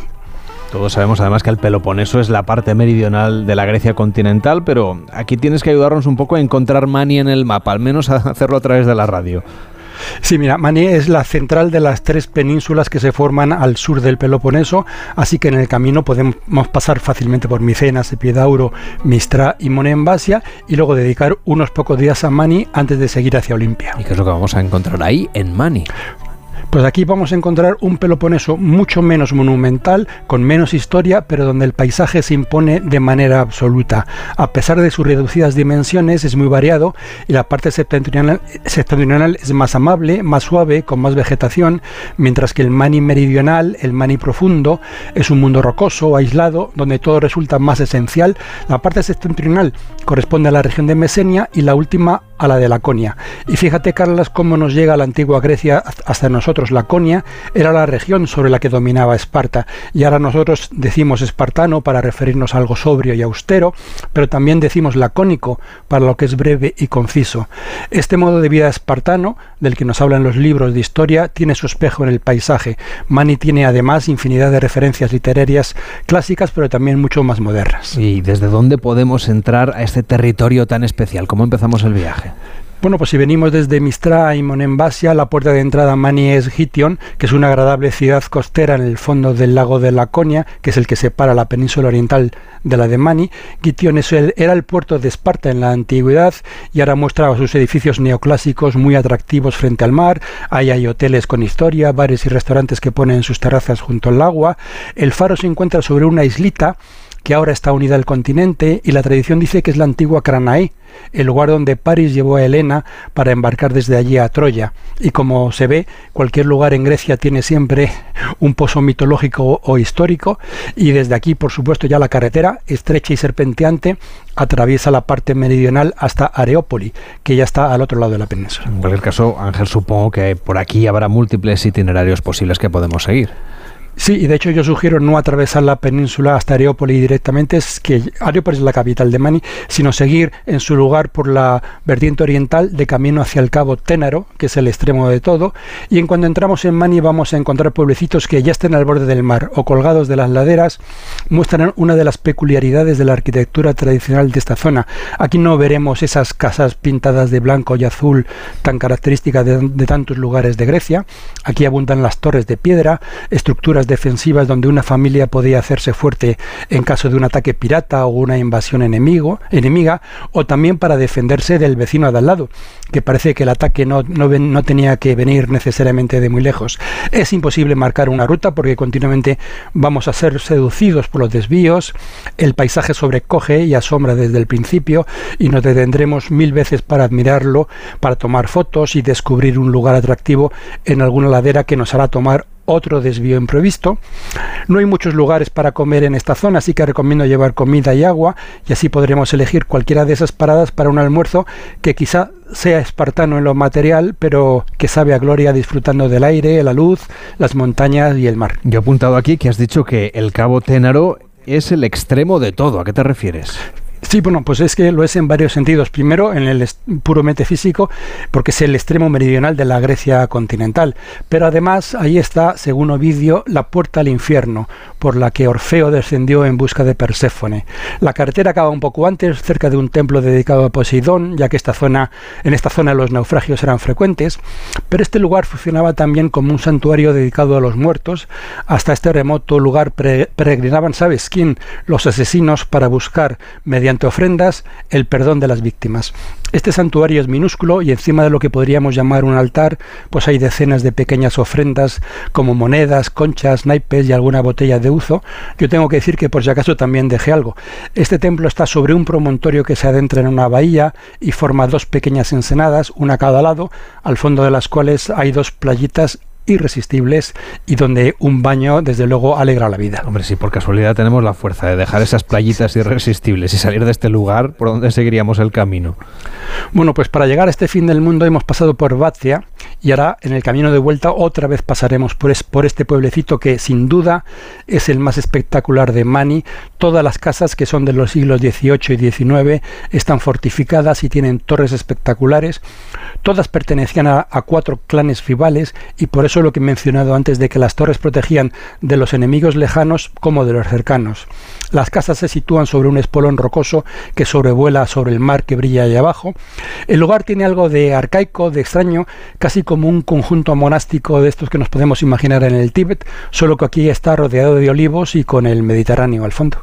Oye, y has mencionado antes eh, Aerópoli, que es la capital de Mani, y supongo que en algún momento tendremos que pasar por ahí. Eh, sí, porque está de camino hacia el norte, pero fíjate que bueno, el nombre Poli es ciudad, así que Areópoli es la ciudad de Ares, el Marte griego, el dios de la guerra. Aquí también abundan las casas torre y también las iglesias. Algunas casas solariegas están convertidas en hoteles confortables y las iglesias muestran una fabulosa colección de pinturas murales. Y desde Areópoli seguimos hacia el norte y aquí ya vemos que a cada kilómetro el paisaje cambia, se vuelve más amable, la vegetación aumenta y se pierde esa esencia mineral del fin del mundo, hemos dejado el mani laconio para pasar al mani mesenio. El camino es lento porque la carretera sigue siendo estrecha y porque las, las tentaciones para detenerse continúan. Una de las constantes de Grecia es que cuando llegas a una iglesia, ya sea en una población o a una ermita perdida en mitad del monte, lo más probable es que esté abierta. Continuamente vamos a ver iglesias en, los, en, las que entrar y maravillarnos con las pinturas murales, imágenes y escenas luminosas que nos llaman desde el fondo de los siglos y en las que seguro que te detienes más tiempo del que habías calculado antes de empujar esa puerta y descubrir que efectivamente estaba abierta. Y has dicho también que en esta zona vamos a poder encontrar muchas referencias literarias, aunque solo sea para viajar desde los libros. Cuéntanos alguna. Eh, sí, mira, en Estupa, un pueblecito delicioso, un al borde del mar, que es de, de postal, Nikos Kazantzakis explotó una mina de lignito con un tal Zorbas de Capataz y esta experiencia y este personaje dieron lugar la espléndida novela que a su vez sirvió para crear la película Zorba el griego que todos conocemos con Anthony Quinn y seguro que recordamos también su baile con la música de Mikis Theodorakis. La novela se sitúa en Creta, pero la experiencia vital de Kazantzakis ocurrió en Mani y hay un pequeño monumento que lo recuerda. El libro está publicado por la editorial Acantilado en una fabulosa traducción. Pero es un programa, en un programa de viajes como en el que estamos debemos recordar a dos de los grandes autores de literatura de viajes del siglo XX. El primero es Patrick Leigh Fermor, que sigue teniendo una legión de seguidores. Yo llevaba en la maleta, lógicamente, su libro titulado Money, y tengo que decir que unos santanderinos que conocí en el viaje y con los que cené una noche también lo llevaban. Parece que hay una ruta de peregrinación, ¿no? Con Fermor. Sí, sí, no exageras. Y el destino principal es Cardamili, un pueblecito al borde del mar. Este es el Mani más amable y vistoso, una combinación perfecta de montañas que se hunden suavemente en el mar, con playas, castillos, olivos y cipreses. La casa de Fermor pertenece ahora a una fundación y se puede visitar durante unos meses al año y efectivamente es el destino de una peregrinación de una legión de lectores. Aquí se instaló y muchos escritores venían a visitarlo y uno de ellos fue Bruce Chatwin, otro de los grandes autores de la literatura viajera del siglo XX, autor de En la Patagonia y Los trazos de la canción. Este último título sobre la cultura aborigen australiana lo escribió precisamente en Mani. Pues es curioso ¿eh? que escribiera un libro sobre, los, sobre Australia en Mani, pero bueno, parece que este lugar tiene un imán especial para los escritores, ¿no? Sí, mira, tanto Fermor como Chatwin eran, además de ricos, cultos y grandes escritores, dos estetas que sabían apreciar la belleza de esta región de Grecia. Cuando Chatwin vio cerca su fin, pidió a Fermor que enterrara sus cenizas en el lugar que considerara oportuno. El lugar elegido fue junto a la iglesia de Agios Nicolaos en Chora, que es una aldea que está allá en lo alto, unos 8 kilómetros de Cardamili, y considerando el buen gusto que demostró Fermor en su vida, hay que darle un voto de confianza y subir hasta este lugar, aunque no tengas especial devoción literaria por Chatwin. Chora es un pueblecito diminuto, alargado, que cuelga sobre una cresta que sobresale de la montaña, y en un extremo rodeado de olivos, como el mascarón de proa de la aldea, la iglesita de Mani domina todo el Mani mesenio. La historia dice que Leif Fermor y otros subieron hasta allí, enterraron los restos al pie de un olivo y brindaron con retsina, el vino local, en una ceremonia fúnebre como la que llevó a cabo Aquiles con Patroclo en la Ilíada, pero alegre al mismo tiempo en recuerdo de los buenos tiempos vividos en común. La historia también dice que no se sabe exactamente bajo qué olivo lo enterraron porque bebieron tanto que luego no se acordaban. En cualquier caso, el lugar es espléndido en su sencillez.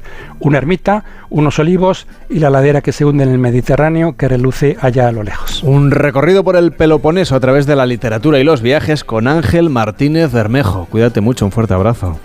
Un abrazo a todos. Llegan las noticias, nos ponemos al día de lo que ocurre en el mundo y satisfacemos otros deseos de los viajeros del, WhatsApp de gente viajera, el 699-464666. La semana pasada nos pedían viajar a la Ribeira Sacra, en Galicia. Y dicho y hecho, vamos a viajar a la Ribeira Sacra para abrir la siguiente hora en el 699-464666. También escucharemos a Esther Eiros y su editorial mensual. Por supuesto, también viajaremos a Colombia y al Mobile World Congress de Barcelona, una importante cita no solamente para la tecnología, sino para el sector del turismo de congresos, que es tan importante en la economía en nuestro país. Y cerraremos en Yellowstone, en los Estados Unidos, con Mariano López. Así que no dejen de viajar a través de la radio, pero antes nos ponemos al día con Yolanda Viladecans. Hasta ahora mismo.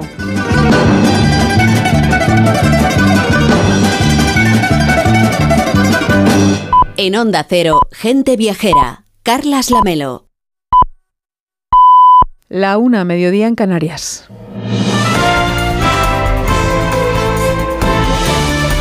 Noticias en Onda Cero.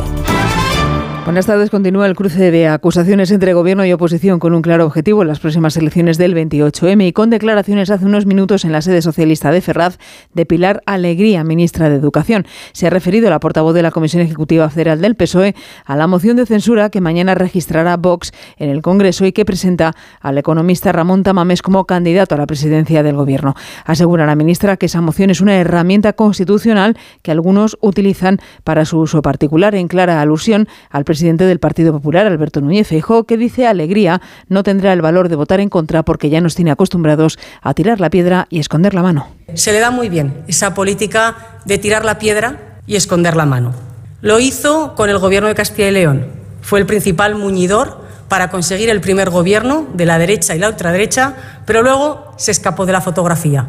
Y ahora lo hace con esta moción de censura que, como digo, no va a tener la gallardía de votar en contra, como, su, como sí hizo su antecesor, Pablo Casado.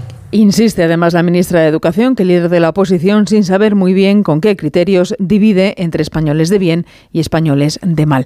Declaraciones a las que dará réplica en unos minutos desde Ibiza el líder popular que asiste a una comida mitin. Ha hablado ya Núñez Fijo en una entrevista con el diario digital de Objectif, donde ha pedido al gobierno que sea transparente y critica además al Ejecutivo por no tener capacidad de gestión con los fondos europeos. Nosotros somos un partido de Estado y sabemos que tenemos un enorme déficit público, que tenemos una deuda de 115 sobre PIB y tenemos que bajarla al 60, pero lo que pedimos es transparencia de aquellas cosas que se están comprometiendo con Bruselas y que se ocultan en el ámbito nacional. El líder popular ha valorado además en Twitter como una gran noticia la liberación de la gallega Ana Baneira, de 24 años, que se encontraba presa desde noviembre en Irán. Se espera que esta noche pueda reunirse con su familia. Ella es miembro de una ONG en defensa de los derechos humanos. El ministro de Exteriores, José Manuel Álvarez, satisfecho vuela camino a España, aunque sea en ese largo periplo Dubái, Ginebra, Ginebra, Coruña, que se encuentra bien, estuvo en todo momento acompañada por el embajador.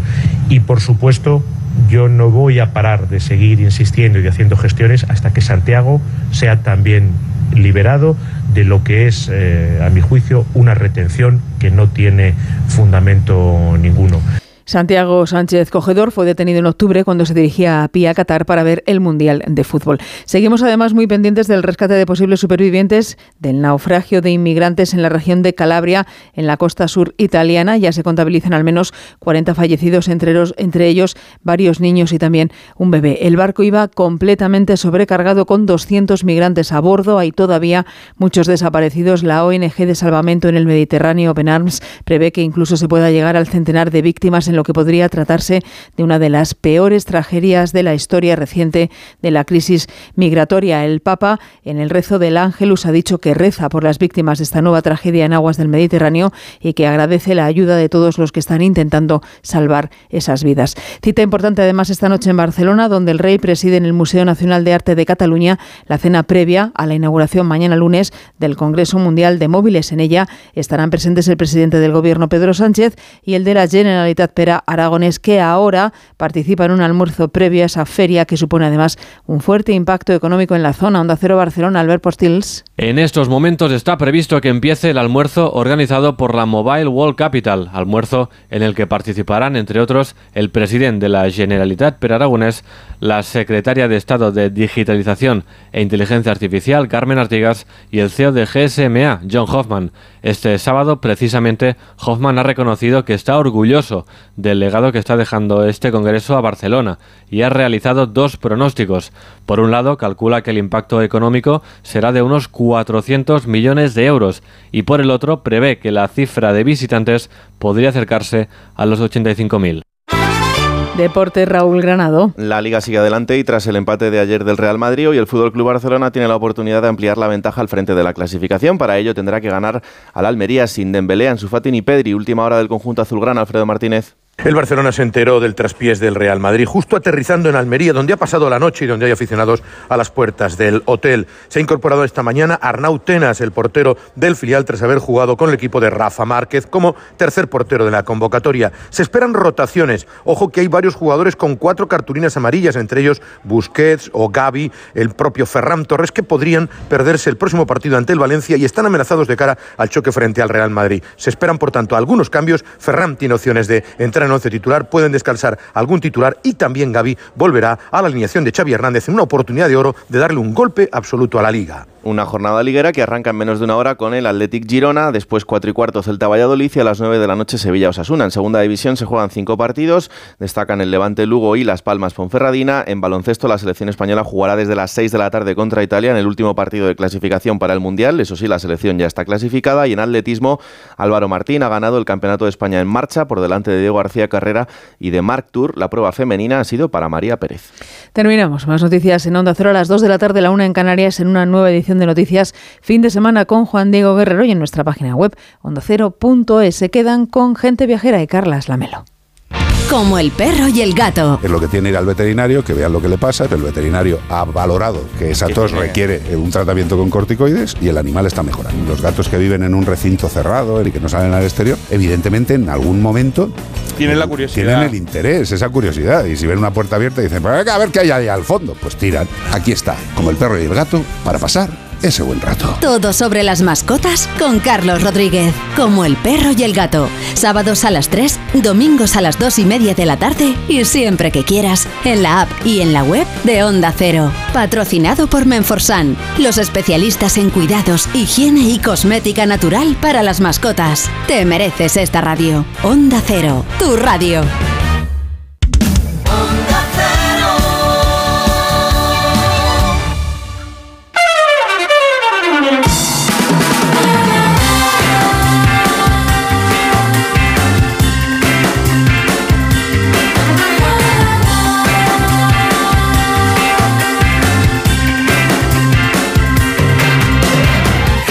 Viajera, sábados y domingos a las 12 del mediodía, con Carlas Lamelo. A la 1 y 7, las 12 y 7 en Canarias. Tenemos un WhatsApp que es el 699-464666 para pedir destinos a la carta. Y nos escuchan como siempre, gracias a Fran Villar, que está en las vías de sonido en Onda Cero en Barcelona, y a Jorge Zamorano y a David Fernández, que hacen lo propio también en Madrid. Mándenos su nota de voz de WhatsApp al 699-464666 para irnos, por ejemplo, a la Ribeira Sacra. Hola, buenos días. Soy Rosa de Madrid. No sé si llegaré a tiempo, pero mm, tenemos previsto para mediados de marzo una- un viaje por la Ribera Sacra. Sé que es una zona muy bonita, que tiene mucho cultura, sea, mucho románico, tiene muchas eh, rutas de senderismo que nos gustan, pero es que no sabemos por dónde empezar, no sabemos en qué sitio quedarnos, más o menos mm, el centro donde nos pudiéramos mover luego para ver otros sitios y cosas sobre todo in- indispensables para ver en la, Ribera Sacra. Mm, creo que alguno de ustedes es de allí, no sé, me, me suena haberlo oído en algún programa. Si fueran tan amables de echarnos un cable, yo se lo agradecería. Ah, y muchísimas, muchísimas enhorabuena, muchísimas enhorabuena por el programa, nos encanta. Pues no solamente le vamos a dar respuesta con diversos invitados aquí en Gente Viajera, sino que además le recomendamos una guía que se llama A Ribeira Sácara, guía práctica, la ha escrito Manuel Garrido y está ahora Manuel con nosotros. ¿Qué tal, Manuel?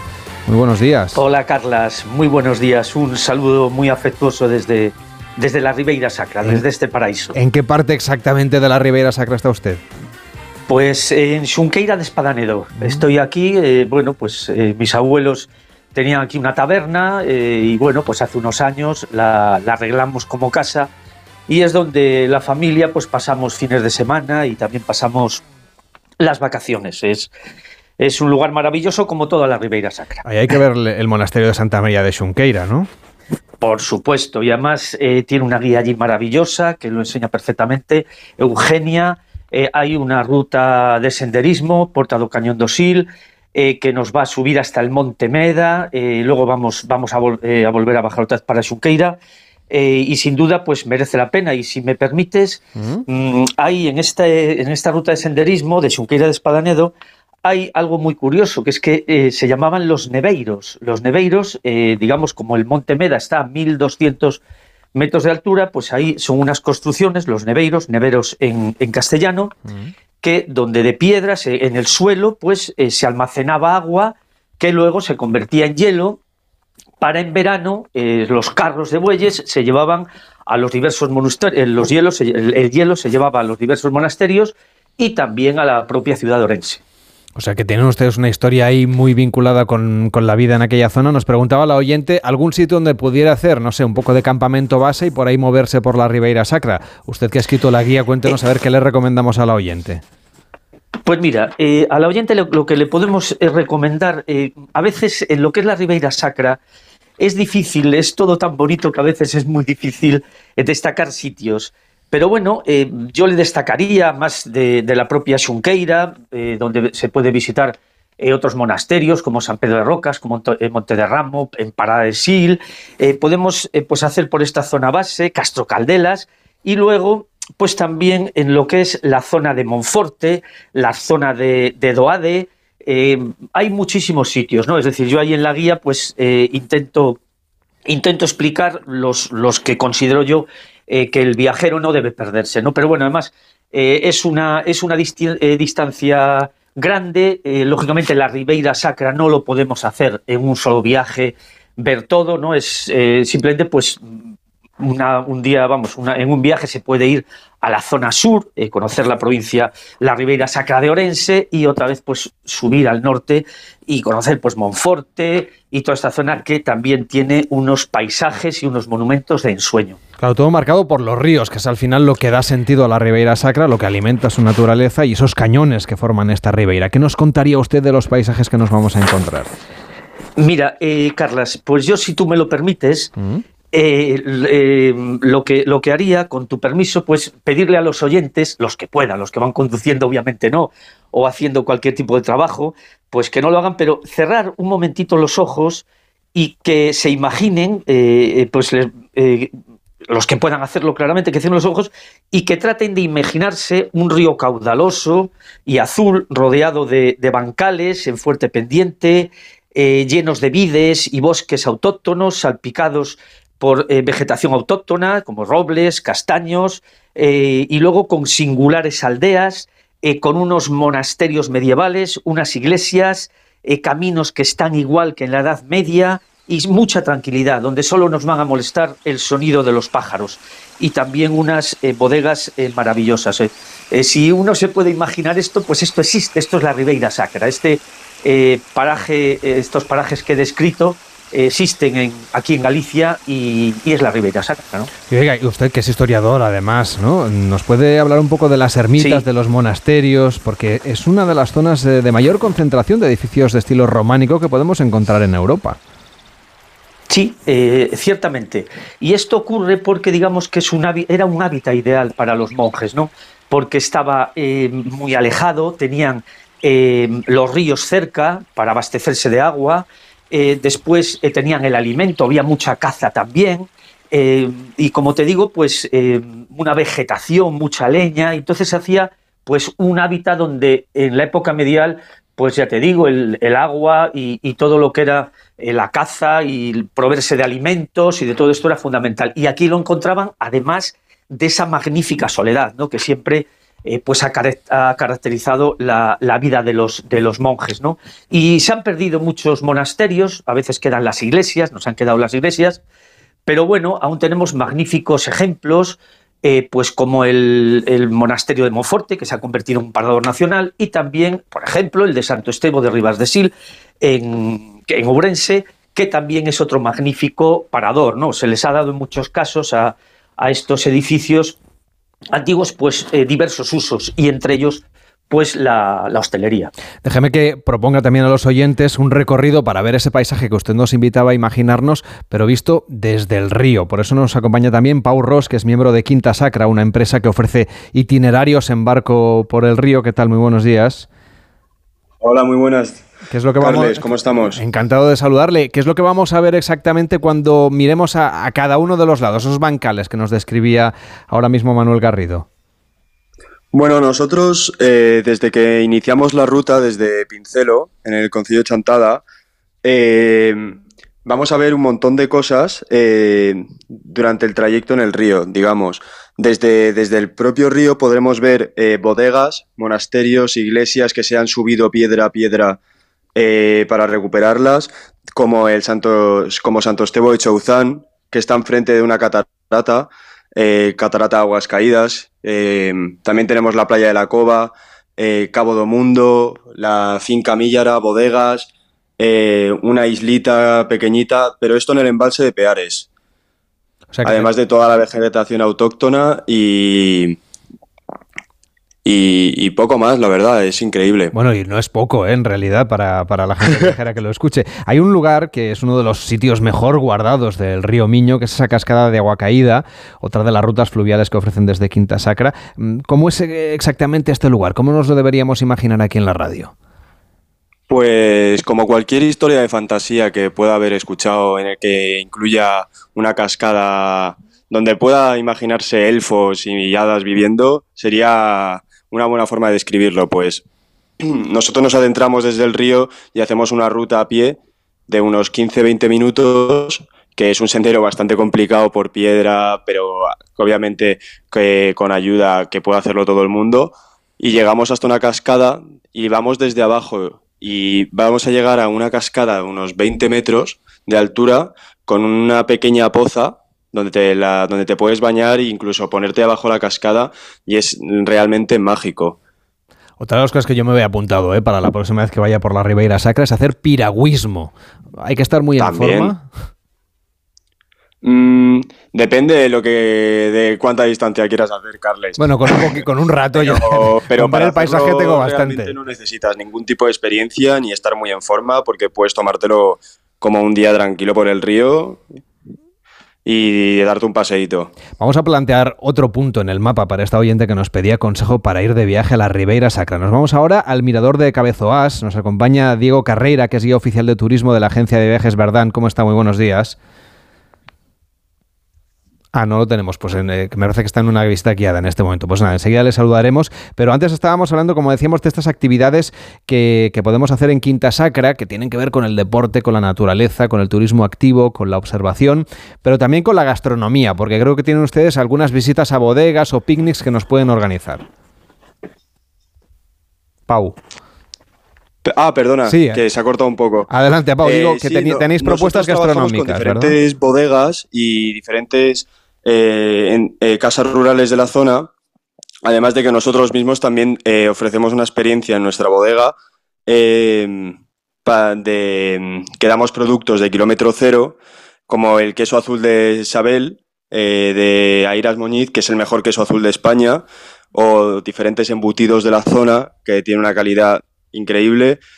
Eh, aparte de vinos de Finca Millara, eh, Pradio, Villarromana, Abadía de Cova, muchas bodegas, todo Mencía y Godello de la zona de la Ribeira Sacra, eh, a degustar para el turista cuando venga. Claro que sí, que además son las uvas propias aquí de este lugar. Ahora sí que tenemos a Diego Carreira en el teléfono. Hola Diego, ¿cómo está? Buenos días. Hola, buenos días. Que acaba de desembarcar ahora mismo de, de un crucedito, ¿no? Con unos viajeros. Sí, correcto. Una zona que la cobertura precisamente no es, no es la mejor, está tan apartado que, llegamos a ese, a ese punto. ¿Y de dónde venían estos viajeros? ¿Eran de otras partes de España, del extranjero? Pues venían de Madrid. Venían y vienen de Madrid, están aquí, ya pueden saludar. Bueno, porque saluden, que saluden a gente viajera, claro que sí, Diego. ¿Y qué les ha enseñado usted en la ruta que, que están haciendo esta mañana? Pues eh, ahora mismo como hemos comenzado la mañana en el monasterio de San Pedro de Rocas, un entorno además eh, precioso. De hecho, preguntaron por las rutas que había, varias rutas de senderismo, hay una concretamente en esa zona, y estaba el paisaje pues todo súper verde, muy, muy invernal. Y comenzamos por ahí, nos hemos metido en el cañón. Eh, hemos tenido algo de niebla a primera hora y hemos tenido la suerte pues, durante el trayecto de poder ver algunos, algunos animales, algunos pájaros concretamente, desde cormoranes, algún águila, águila, águila culebrera concretamente, y ahora ya ha salido el sol, después de hacer la, navegación y ver todo desde la parte de abajo, todo lo que es el entorno natural, conocido como los fiordos gallegos, pues estamos ya de camino a, la zona de miradores. Pues le dejamos que continúe con el grupo. ¿eh? Un fuerte abrazo a esos viajeros de Madrid que están disfrutando de la Ribeira Sacra. Diego Carreira, hasta la próxima. Buenos días. Muchas gracias, buenos días. Pau Ross, de Rutas Fluviales de Quinta Sacra, gracias también por acompañarnos y que vaya muy bien. Hasta la próxima. Muchas gracias, Carles. Y Manuel Garrido, que es autor eh, de este libro, de esta guía a Ribeira Sacra, guía práctica que ha editado Guía Xerais de Galicia. Gracias por acompañarnos y enhorabuena por esta guía. Que vaya muy bien. También muy buenos días. Muchísimas gracias, Carlas. Muchísimas gracias por todo. Gente viajera con Estereiros, porque turismo somos todos. Amigos de Gente Viajera, buenas tardes. Aquí estamos de nuevo para informarles y darles nuestra humilde opinión sobre la recuperación del turismo el turismo en este país ha demostrado que sabe valerse por sí mismo, ya que como revulsivo de la economía y el empleo no se le ha prestado la atención que merece, no me canso de repetirlo porque así ha sido. Y está siendo todavía. Y las ayudas de Europa vienen caminando pero a rastras. De hecho, la Comisión Europea, y que se fue como vino sin un ápice de transparencia, para ver cómo se habían repartido esos recursos. Pero aunque el presidente de Celtur, en el micrófono de gente viajera, después de Fitur, estaba muy animado por las cifras del 2022 y conociéndolo un poco, que es amigo de decir siempre la verdad, caiga quien caiga, pues a lo mejor es una estrategia, pienso yo, ¿eh? necesaria para que el sector trabaje unido para tirar de los diferentes segmentos, sobre todo el hotelero, que ven venir este año pues como un sí pero no, ya que le está costando encontrar plantillas, primero, para responder a la demanda internacional, que tardará un poco más en llegar, y ya estaremos entonces en el 24, 2024. Aunque los viajeros internacionales nos tienen acostumbrados a echarse la manta a la cabeza y seguir viajando a España pase lo que pase. Aunque el señor Escarrer, como CEO de Media Hotels International, intenta ir siempre un paso por delante y no cesa de innovar, y termina de instalar un 5G en los hoteles de la cadena con un buen compañero de viaje, Telefónica. Y leo literalmente para demostrar así las posibilidades de la tecnología del New World Sleeping en el sector hotelero, a pesar de la situación actual en el mundo. Eso se llama sumar y sembrar, ya que las compañías aéreas europeas ya se han fijado en el tema y parece que ellos no lo tienen tan fácil. Y aprovecho para enviarle un mensaje al señor Garamendi. Señor Garamendi, no tenemos pelotas fuera, ya que España, como hablamos en algunas ocasiones en este programa, tienen unos empresarios en la industria turística, y sigo pensando lo mismo yo, que no se lo merece. Vamos a ver si ejercemos el dicho de que la unión hace la fuerza y todo irá mejor dentro de lo que cabe. Y no me meto en el tema económico que nos acucia, porque para eso están los doctores en economía.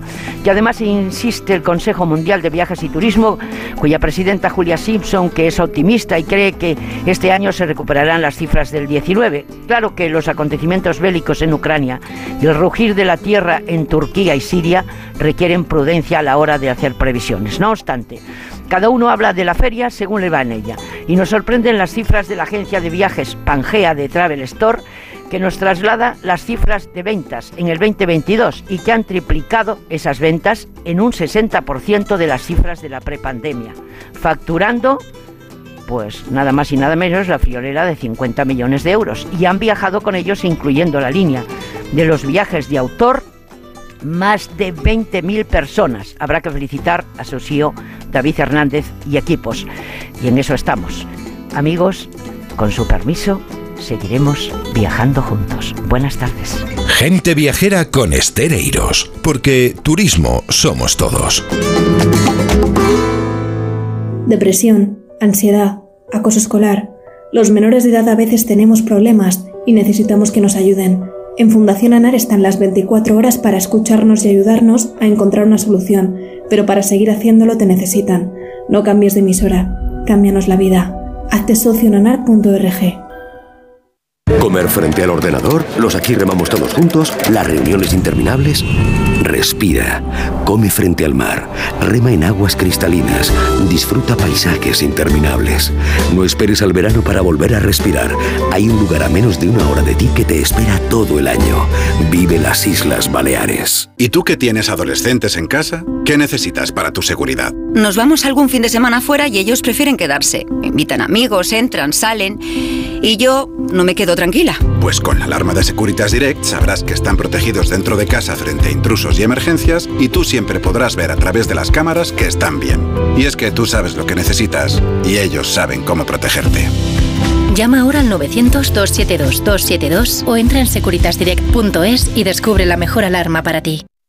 Si eres profesor o centro educativo, ya puedes participar en la segunda edición de los premios Mentesami. Queremos reconocer todas esas iniciativas que fomentan el pensamiento crítico de los alumnos, que impulsan la creatividad audiovisual responsable o que promueven los valores y la convivencia en el aula. Puedes presentar tu proyecto hasta el 20 de abril. Encuentra toda la información en mentesami.org, porque la alfabetización mediática e informacional de hoy decide el futuro. Fundación A3 Media. Colaboran Platino Educa y Unie Universidad. Las mejores ficciones ahora se escuchan. ¿Qué pasó en Marte? ¿Por qué hicimos lo que hicimos? Retornados. Y lo más importante, ¿para qué volvimos? Han subido las persianas y hay un policía que está asomado mirando. Malas decisiones. Dios, me cago viva. Mira, me voy a quitar el chip, ¿vale? Nosotros 2036. No quiero seguir compartiendo sueños contigo. Solo en Sonora. En Onda Cero, Gente Viajera. Carlas Lamelo.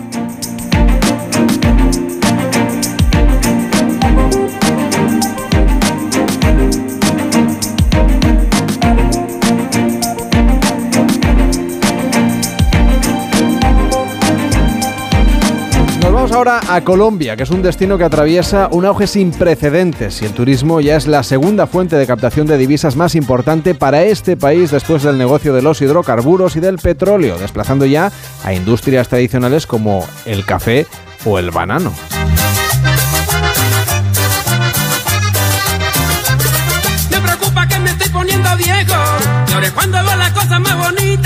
Me preocupa que me estoy poniendo viejo.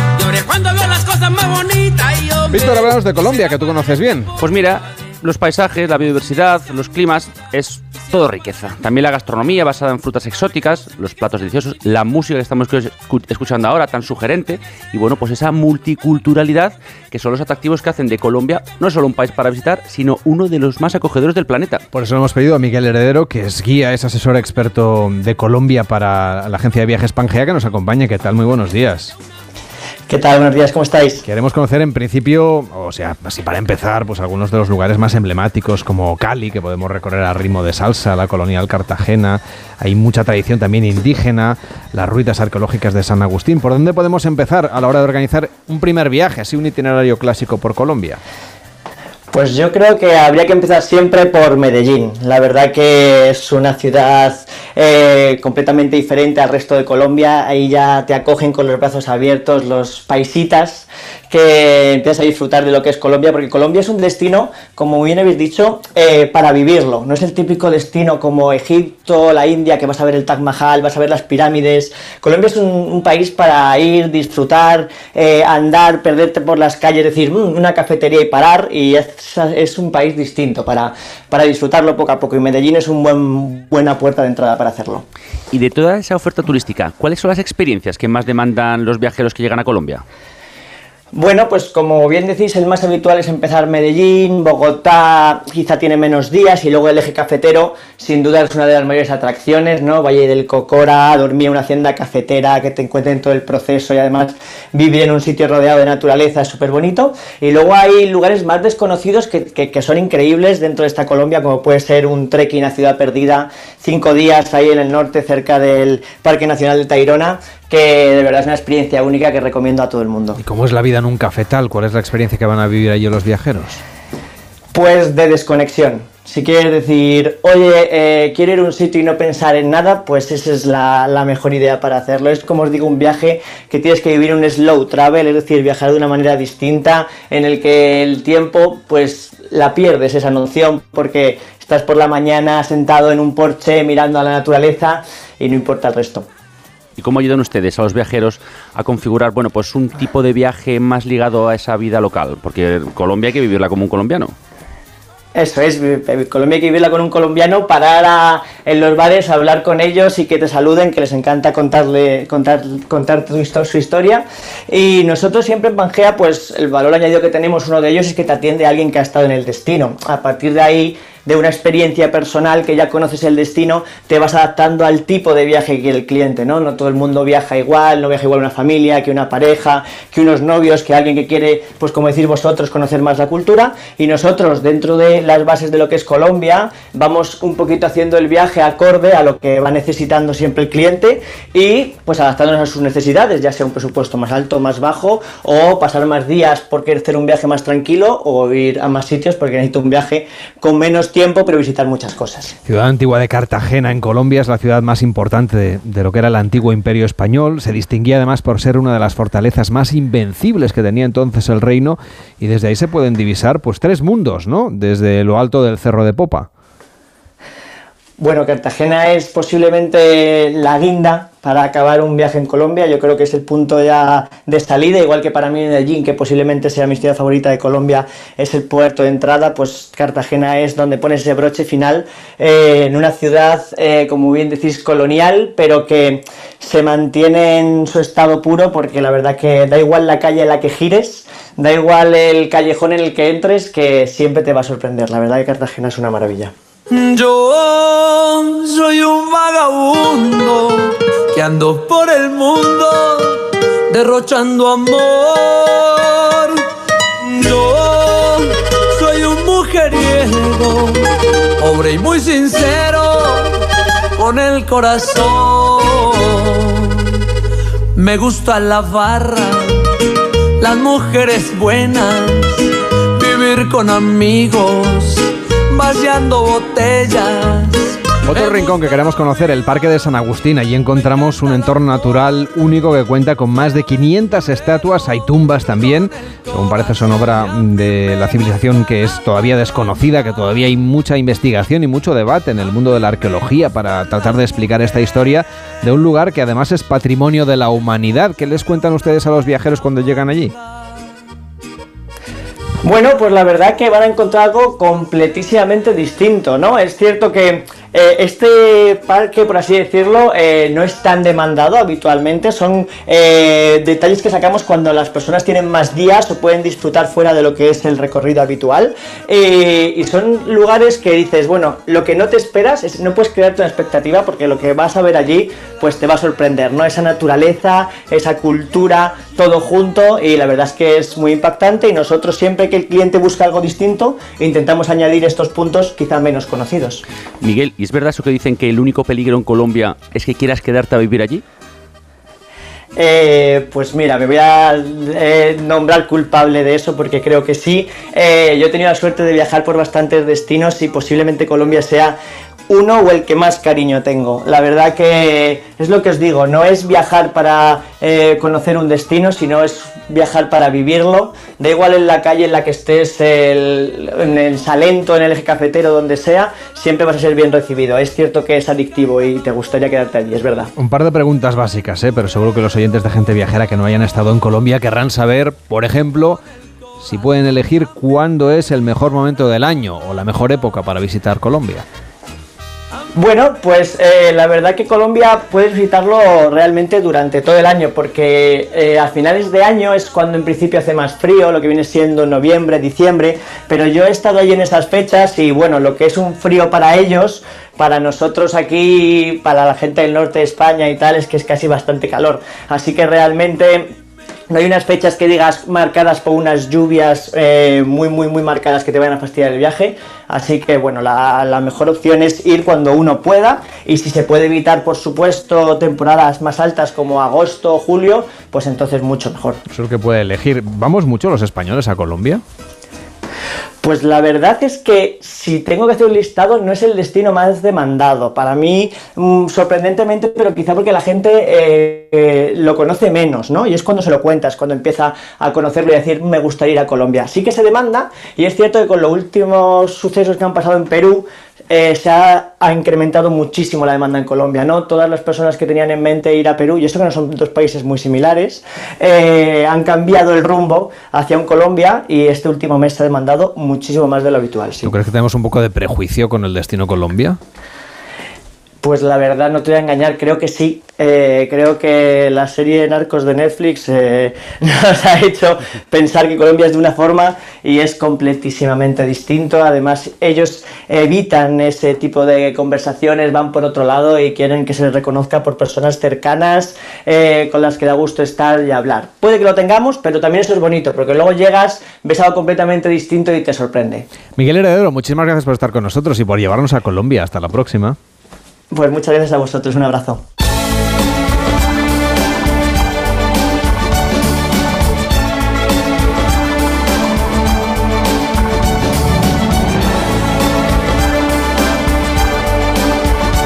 Mañana empieza una nueva edición del Mobile World Congress, el evento de innovación tecnológica más importante del mundo que se va a dar cita en Barcelona un año más para conocer las últimas novedades del sector tecnológico. Y un congreso que espera superar la cifra de 80.000 visitantes, 20.000 20 más que el año pasado, personas que llegarán de diferentes partes del mundo y de otros puntos de España, potenciando lo que se conoce como turismo de congresos. Vamos a hablar de turismo de congresos con un experto en la materia, que es Jordi Surillac, que es catedrático de Economía Aplicada en la Universidad de Barcelona. ¿Cómo está? Muy buenos días. Buenos días, buenos días. ¿Por qué es tan importante el turismo de congresos para España? Bueno, pues porque genera mucha, mucha actividad económica y por tanto muchos beneficios para el conjunto de la sociedad. ¿eh?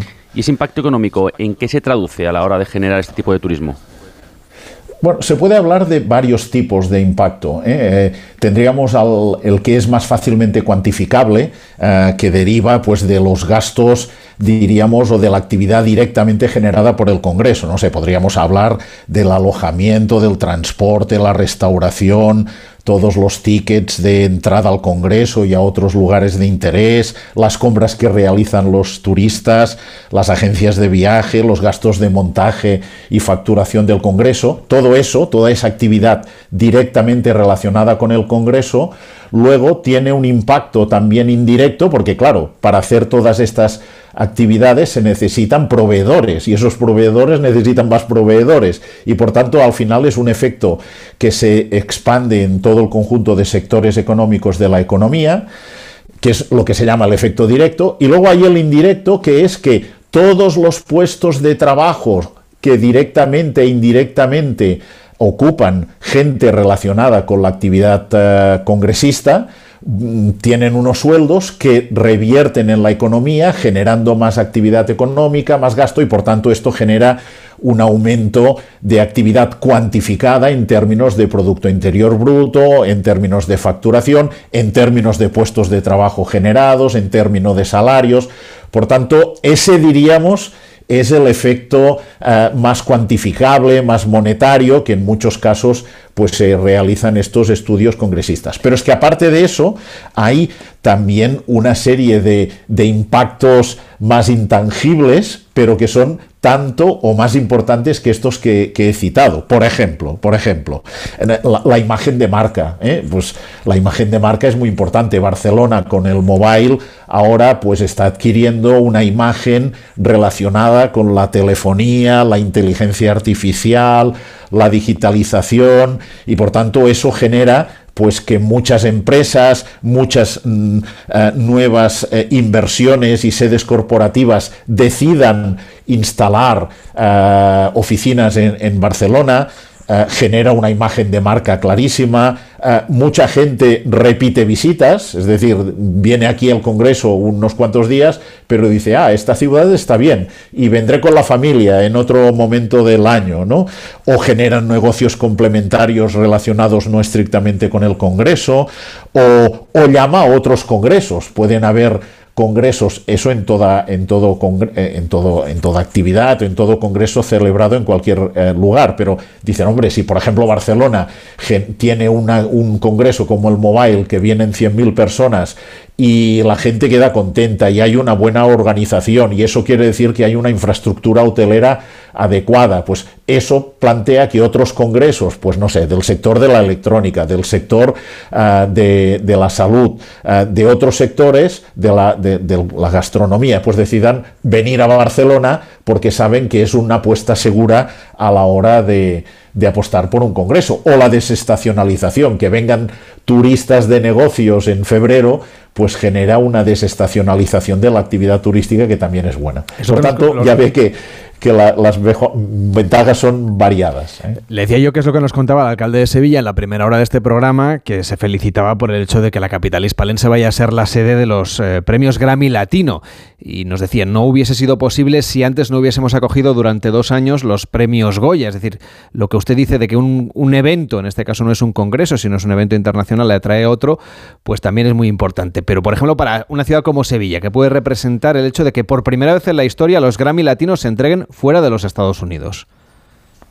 Claro, eh, pues es muy importante porque lo sitúa en el mapa. Es que al final es eh, situarlo en el mapa y que la gente pueda ver un atractivo de ir allí y es un boca a boca y es una organización también dentro del clúster de, actividades de congresos que dicen, ah, pues mira, pues podemos volver ahí porque es un sitio donde se vive bien, hay un buen clima, una buena gastronomía, nos han atendido bien y por tanto es eh, ir sembrando de cara a otros futuros eh, congresos, como puede, por ejemplo, pasar en Granada, que es lo mismo, tiene la Alhambra y entonces pues ahí hay una actividad eh, de, de, congresista ya muy habitual porque es un sitio muy atractivo a ir. Hay que pensar que en todas estas actividades de congresos, a ver, a veces hay tantos congresos que lo que cuesta es atraer a la gente, que se decida ir a este congreso y no a otro. ¿no? Entonces, que el lugar eh, a donde, donde se va a celebrar ese congreso sea atractivo, pues es muy importante. Por cierto, señor Suñá, ya sé que su expertise es sobre todo sobre el turismo de congresos, pero experto como experto en la economía vinculada al turismo. Esta semana hemos sabido que IAG y Globalia han llegado ya a un acuerdo para cerrar la venta de Europa. ¿Qué, ¿Qué, tipo de, no sé, qué previsión hace usted de cómo va a afectar esto al sector turístico español y en concreto al transporte de viajeros? A ver, eh, eh, ese es un debate importante eh, sobre, que por ejemplo ahora en Barcelona también se está dando con el tema del aeropuerto, ¿no? que es la conexión. La conexión internacional de aeropuertos españoles con el mundo atrae mucha, mucha actividad nueva. Es decir, que el mundo está globalizado y por tanto a la hora de hacer turismo, pero también hacer a la hora de hacer turismo de negocios, a la hora de eh, implantar una eh, sede corporativa en un sitio del mundo, cada vez la conexión, la conectabilidad es, es más importante. Entonces, en ese sentido, que, que eh, aumente la oferta de vuelos que estén concentrados, que haya una buena oferta de líneas internacionales por todo el mundo a, Latinoamérica en el caso de, sobre todo de IAG, Iberia, eh, pero, pero también en general en, otros en otros aeropuertos de España, con Asia, por ejemplo, que es lo que intentaba también situarse Barcelona, pues es muy importante porque sitúa en el mapa y en el fondo, si dejas de estar en el mapa, eh, pues los inversores, los turistas deciden ir a otro sitio y por tanto se pierde actividad. Jordi Suriñá, catedrático de Economía Aplicada en la Universidad de Barcelona, gracias por acompañarnos y por explicarnos las claves del sector del turismo de congresos ahora que estamos a unas horas de que empiece el Mobile World Congress en Barcelona. Hasta la próxima. Muy bien, muchas gracias. Hacemos una pausa en Gente Viajera y nos vamos a Yellowstone, a los Estados Unidos, a ritmo de la música, con Mariano López. En Onda Cero, Gente Viajera, Carlas Lamelo. Comer frente al ordenador, los aquí remamos todos juntos, las reuniones interminables. Respira, come frente al mar, rema en aguas cristalinas, disfruta paisajes interminables. No esperes al verano para volver a respirar. Hay un lugar a menos de una hora de ti que te espera todo el año. Vive las Islas Baleares. Mi mamá está muy rara. Se le cae siempre el café. Pues mi padre ya no celebra los goles. Me dejan ganar siempre. Qué raro. Pues sí que están raros. 7.000 enfermedades raras. 7.000 motivos para que los padres estén raros. Ayúdanos con una donación financiar la investigación. fundacionquerer.org La Comunidad de Madrid cuenta con una línea de ayudas para la rehabilitación y mejora de edificios, con el objetivo de reducir el consumo energético de tu vivienda. Así que infórmate sobre los diferentes programas de financiación a través de la página web de la Comunidad de Madrid en el área de vivienda y solicite las ayudas hasta el 30 de junio de 2023. Campaña financiada por la Unión Europea Next Generation. Plan de recuperación, transformación y resiliencia. Comunidad de Madrid. Onda Cero. Comienza la quinta temporada de El Sueño de Toledo, con nuevas emociones, premiado como mejor espectáculo del mundo. 1500 años de historia de nuestro país representada por 200 actores en un escenario grandioso. A partir del 1 de abril y a 50 minutos de Madrid. Compra tus entradas en puidufu.com. Libérate de tus deudas. Si tienes casa en propiedad y no llegas a fin de mes por los préstamos, Agencia Negociadora te puede cambiar la vida. Pagaba antes mm, casi 2.300 euros y ahora pago 455. Tenía siete préstamos, siete recibos, a tener uno y además de una diferencia descomunal, una diferencia increíble ha cambiado mi vida al 100%. Llama gratis al 900-900-880, 900-900-880 o agencianegociadora.com. Hazlo por los tuyos, hazlo por ti. Grupo Reacciona.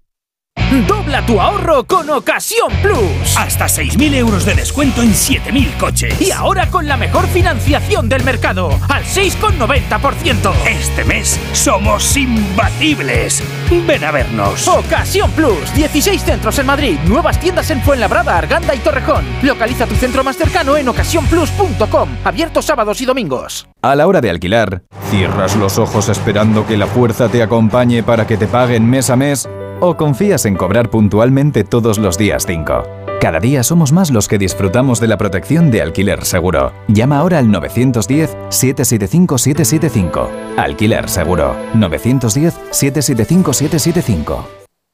Radioteléfono Taxi, ahora con precio máximo garantizado. Llámanos al 91 547 8200 o descarga Pide Taxi. Más información en rttm.es. Puy de Fu estrena la temporada 2023 el 1 de abril.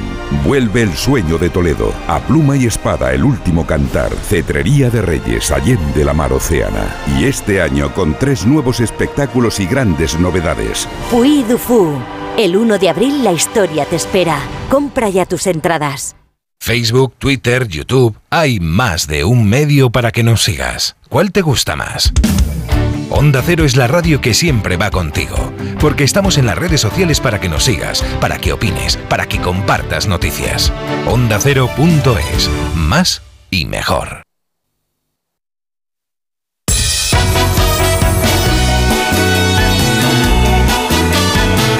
En Onda Cero, gente viajera. Carlas Lamelo.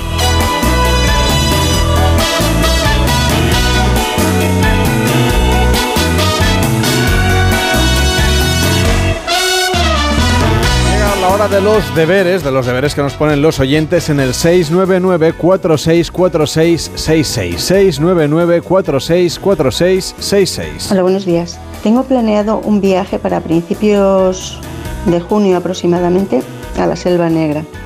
Me gustaría que Domínguez Uceta me orientara sobre los imprescindibles para una estancia de ocho días. Muchas gracias y me encanta escucharle a él y a otros colaboradores y a, y a Carlos Lamelo en especial. Chao. Muchísimas gracias, eh, se lo transmitiremos a Enrique y seguro que hará los deberes muy pronto. 699-464666, el WhatsApp de Gente Viajera. Hola, buenos días. Era para saber si hay alguna empresa hace viajes del Camino de Santiago para gente, digamos, a partir de 65 años. Me han dicho que hay una que sí que desde Sarria lo hace en un promedio de 6-8 kilómetros al día, con comodidad para traslado de, de equipaje, dormir en hotel. En fin, mm, necesitaría información. ¿Ustedes me la pueden facilitar? Muchísimas gracias y ante todo felicidades por el programa. Pues no lo dude, claro que sí que se la vamos a buscar. Una o varias empresas que ofrezcan este servicio para que luego usted elija. 699-464666, el WhatsApp de Gente Viajera.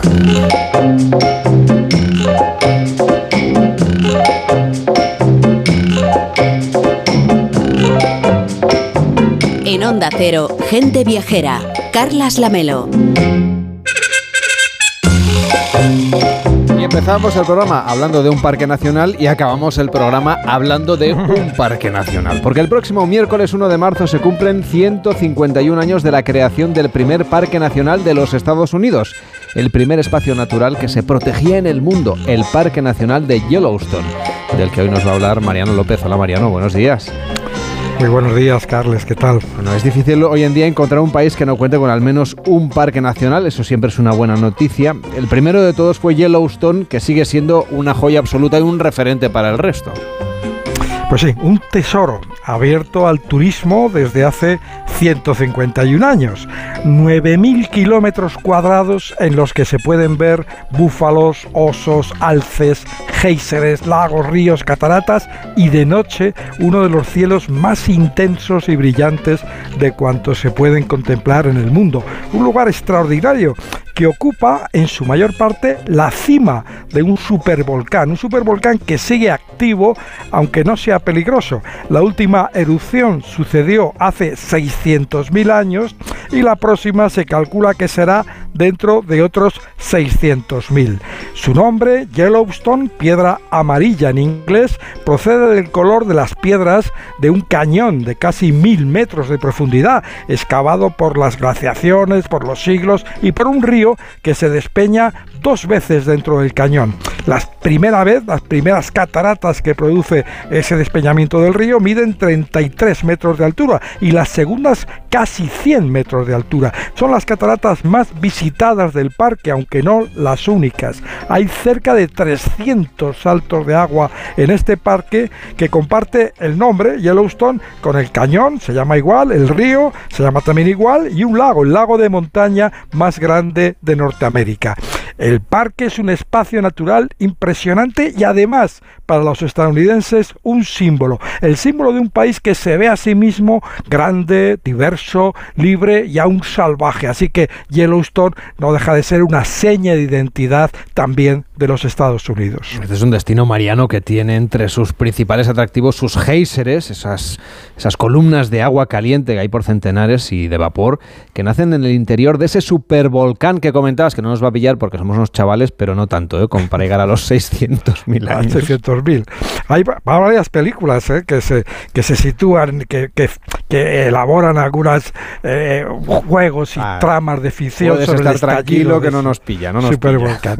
Bueno, decías los géiseres. En Yellowstone se calcula que se encuentran unos 300 géiseres, el 60% de todos los géiseres conocidos en el mundo. El más famoso de todos los que hay allí se llama, le llaman Old Faithful, el viejo fiel una fidelidad que nace de la regularidad de sus emisiones. Prácticamente cada hora expulsa una fumarola que puede alcanzar más de 50 metros de altura. Es muy fácil verla a quienes lo visitan porque hay amplias zonas de aparcamiento, hay pasarelas de madera con barandillas que prácticamente llegan a sus inmediaciones y un reloj digital que registra pues el tiempo que ha transcurrido desde la anterior emisión y más o menos cuándo va a ser la siguiente. Cerca de este geyser, en la zona sur del parque, se encuentra otra zona muy visitada y quizá más fotografiada que la anterior. Se trata de la gran fuente prismática, un manantial de aguas termales, el tercero más grande del mundo por tamaño, que deslumbra por el calor, el, perdón, el calor, el también por el calor, por el color azul intenso, puro de sus aguas, el color que tiene el centro del manantial y por la batería de colores azules, amarillos, verdes que iluminan sus bordes. Son producto de unas bacterias pigmentadas que crecen en los bordes del, de, este, de esta fuente donde se acumulan los minerales. En el cine, en la televisión, Mariano, Yellowstone es especialmente famoso por sus búfalos, por sus osos y claro, eh, yo creo que los oyentes recordarán aquella serie de dibujos animados eh, protagonizada por el oso Yogi que iba a buscar esos emparedados, esa comida, esos cestos de comida de los turistas. Sí, no sé si lo recordaremos solo los que tenemos algunos años más, pero un personaje muy popular. En Yellowstone hay numerosas especies de mamíferos, de aves, de insectos. Bueno, los mamíferos que llaman más la atención, pues la serie incluye el lobo gris, el puma, el alce, pero entre todas estas especies destacan dos, las que comentabas, los búfalos y los osos. El búfalo es el símbolo vivo del lejano, del salvaje oeste americano. Los primeros occidentales que los vieron fueron los exploradores españoles, que los llamaron vacas salvajes.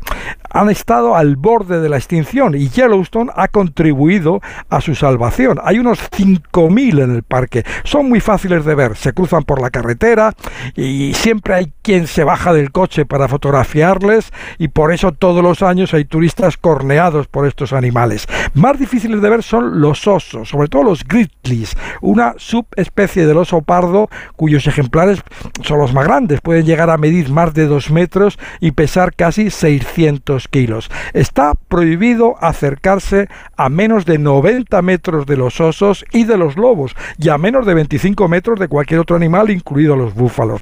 A los caminantes se les previene especialmente ante el posible encuentro con un oso enfadado. Las normas aconsejan a los senderistas llevar un spray de pimienta y utilizarlo en el caso de que no quede más remedio ante el ataque de un oso, dirigirlo hacia la cara del oso. Hay que tener mucha sangre fría y más aún para cumplir con otra norma de las que están escritas en el parque en todos los lugares. La última, cuando ya no hay otra posibilidad, consiste en esperar a que el oso te golpee y luego echarte al suelo. Porque dice esa norma, si te echas al suelo antes de que te golpee, el oso sabrá que no te ha hecho nada y te seguirá atacando.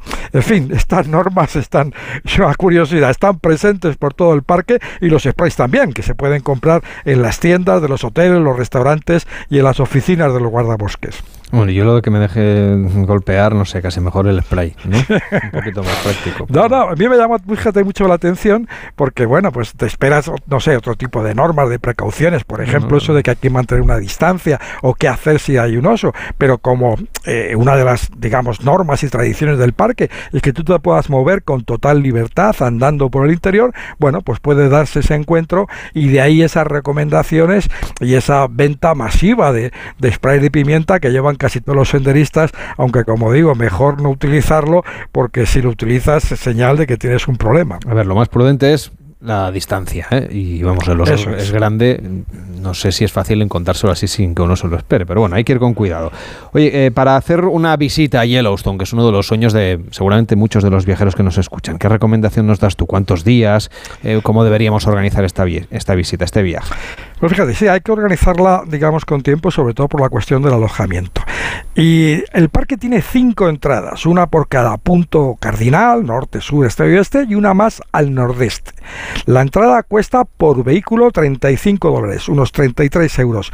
Vale para 7 días eh, la, misma entrada. En el interior del parque hay solo una carretera, una carretera de unos 550 kilómetros en total, que, se, que tiene el dibujo de un 8, dos grandes círculos unidos en su centro que facilitan el recorrido por el norte, el centro y el sur del parque. El coche se puede dejar en las zonas de aparcamiento y realizar parte o toda la visita del día a pie. Se permite practicar el senderismo, también la pesca y la acampada con el conocimiento de los guardabosques y con una serie de permisos que se, que se resuelven en la oficina del guardabosques. Dentro del parque hay minimercados, librerías, clínicas, oficinas de correo, zonas de camping y caravanas y alojamientos hoteleros. Muy pocos. Exigen mucha, mucha antelación en las reservas, sobre todo si las fechas elegidas coinciden con la temporada de vacaciones escolares. Yellowstone recibe 4 millones de visitantes al año, la mayoría en periodo de vacaciones escolares. La entrada al parque por el oeste es la única que tiene a menos de 5 kilómetros un pueblo, West Yellowstone, y es allí donde se suele alejar y donde es recomendable que los turistas se alojen eh, porque es la zona que tiene más hoteles, más restaurantes y está prácticamente a nada, a un kilómetro y medio de la entrada al parque por el oeste. Una visita que para la que se recomienda un mínimo de tres días y todo el año está abierto el parque. En invierno, en dur, más duro invierno, se mantiene abierta una de las carreteras de acceso, la que viene por el norte. Pero claro, cuando digamos quizá más interesante sea, pues es ahora cuando empiezan a deshibernar los osos y el parque vibra con la primavera. También en el otoño serían las fechas más recomendables, Carles. Pues vamos a organizar ese viaje en cuanto podamos. Mientras tanto, nos conformamos con un poquito de música. ¿Qué canción nos has traído para despedir hoy el programa que está vinculada con Yellowstone? Pues sí, música de la serie de televisión que se llama Yellowstone, una serie producida y protagonizada por Kevin Costner, que está este año en su quinta temporada. A su banda sonora pertenece este tema, Wishing Well, El Pozo de los Deseos, un tema interpretado por Ryan Bingham, un cantante y compositor que previamente fue jinete de rodeo, y en este tema se queja de que, bueno, un, un clásico en los lamentos en el country, que ha perdido su camino, está lejos de casa, y necesita volver a reiniciarse al pozo de los deseos para volver a pedir sus sueños. Wishing Well, música de Yellowstone.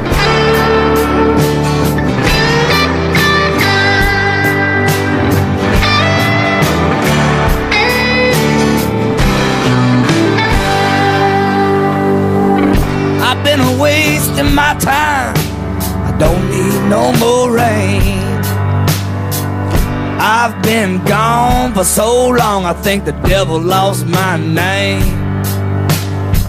I took a little ride on a heartache highway.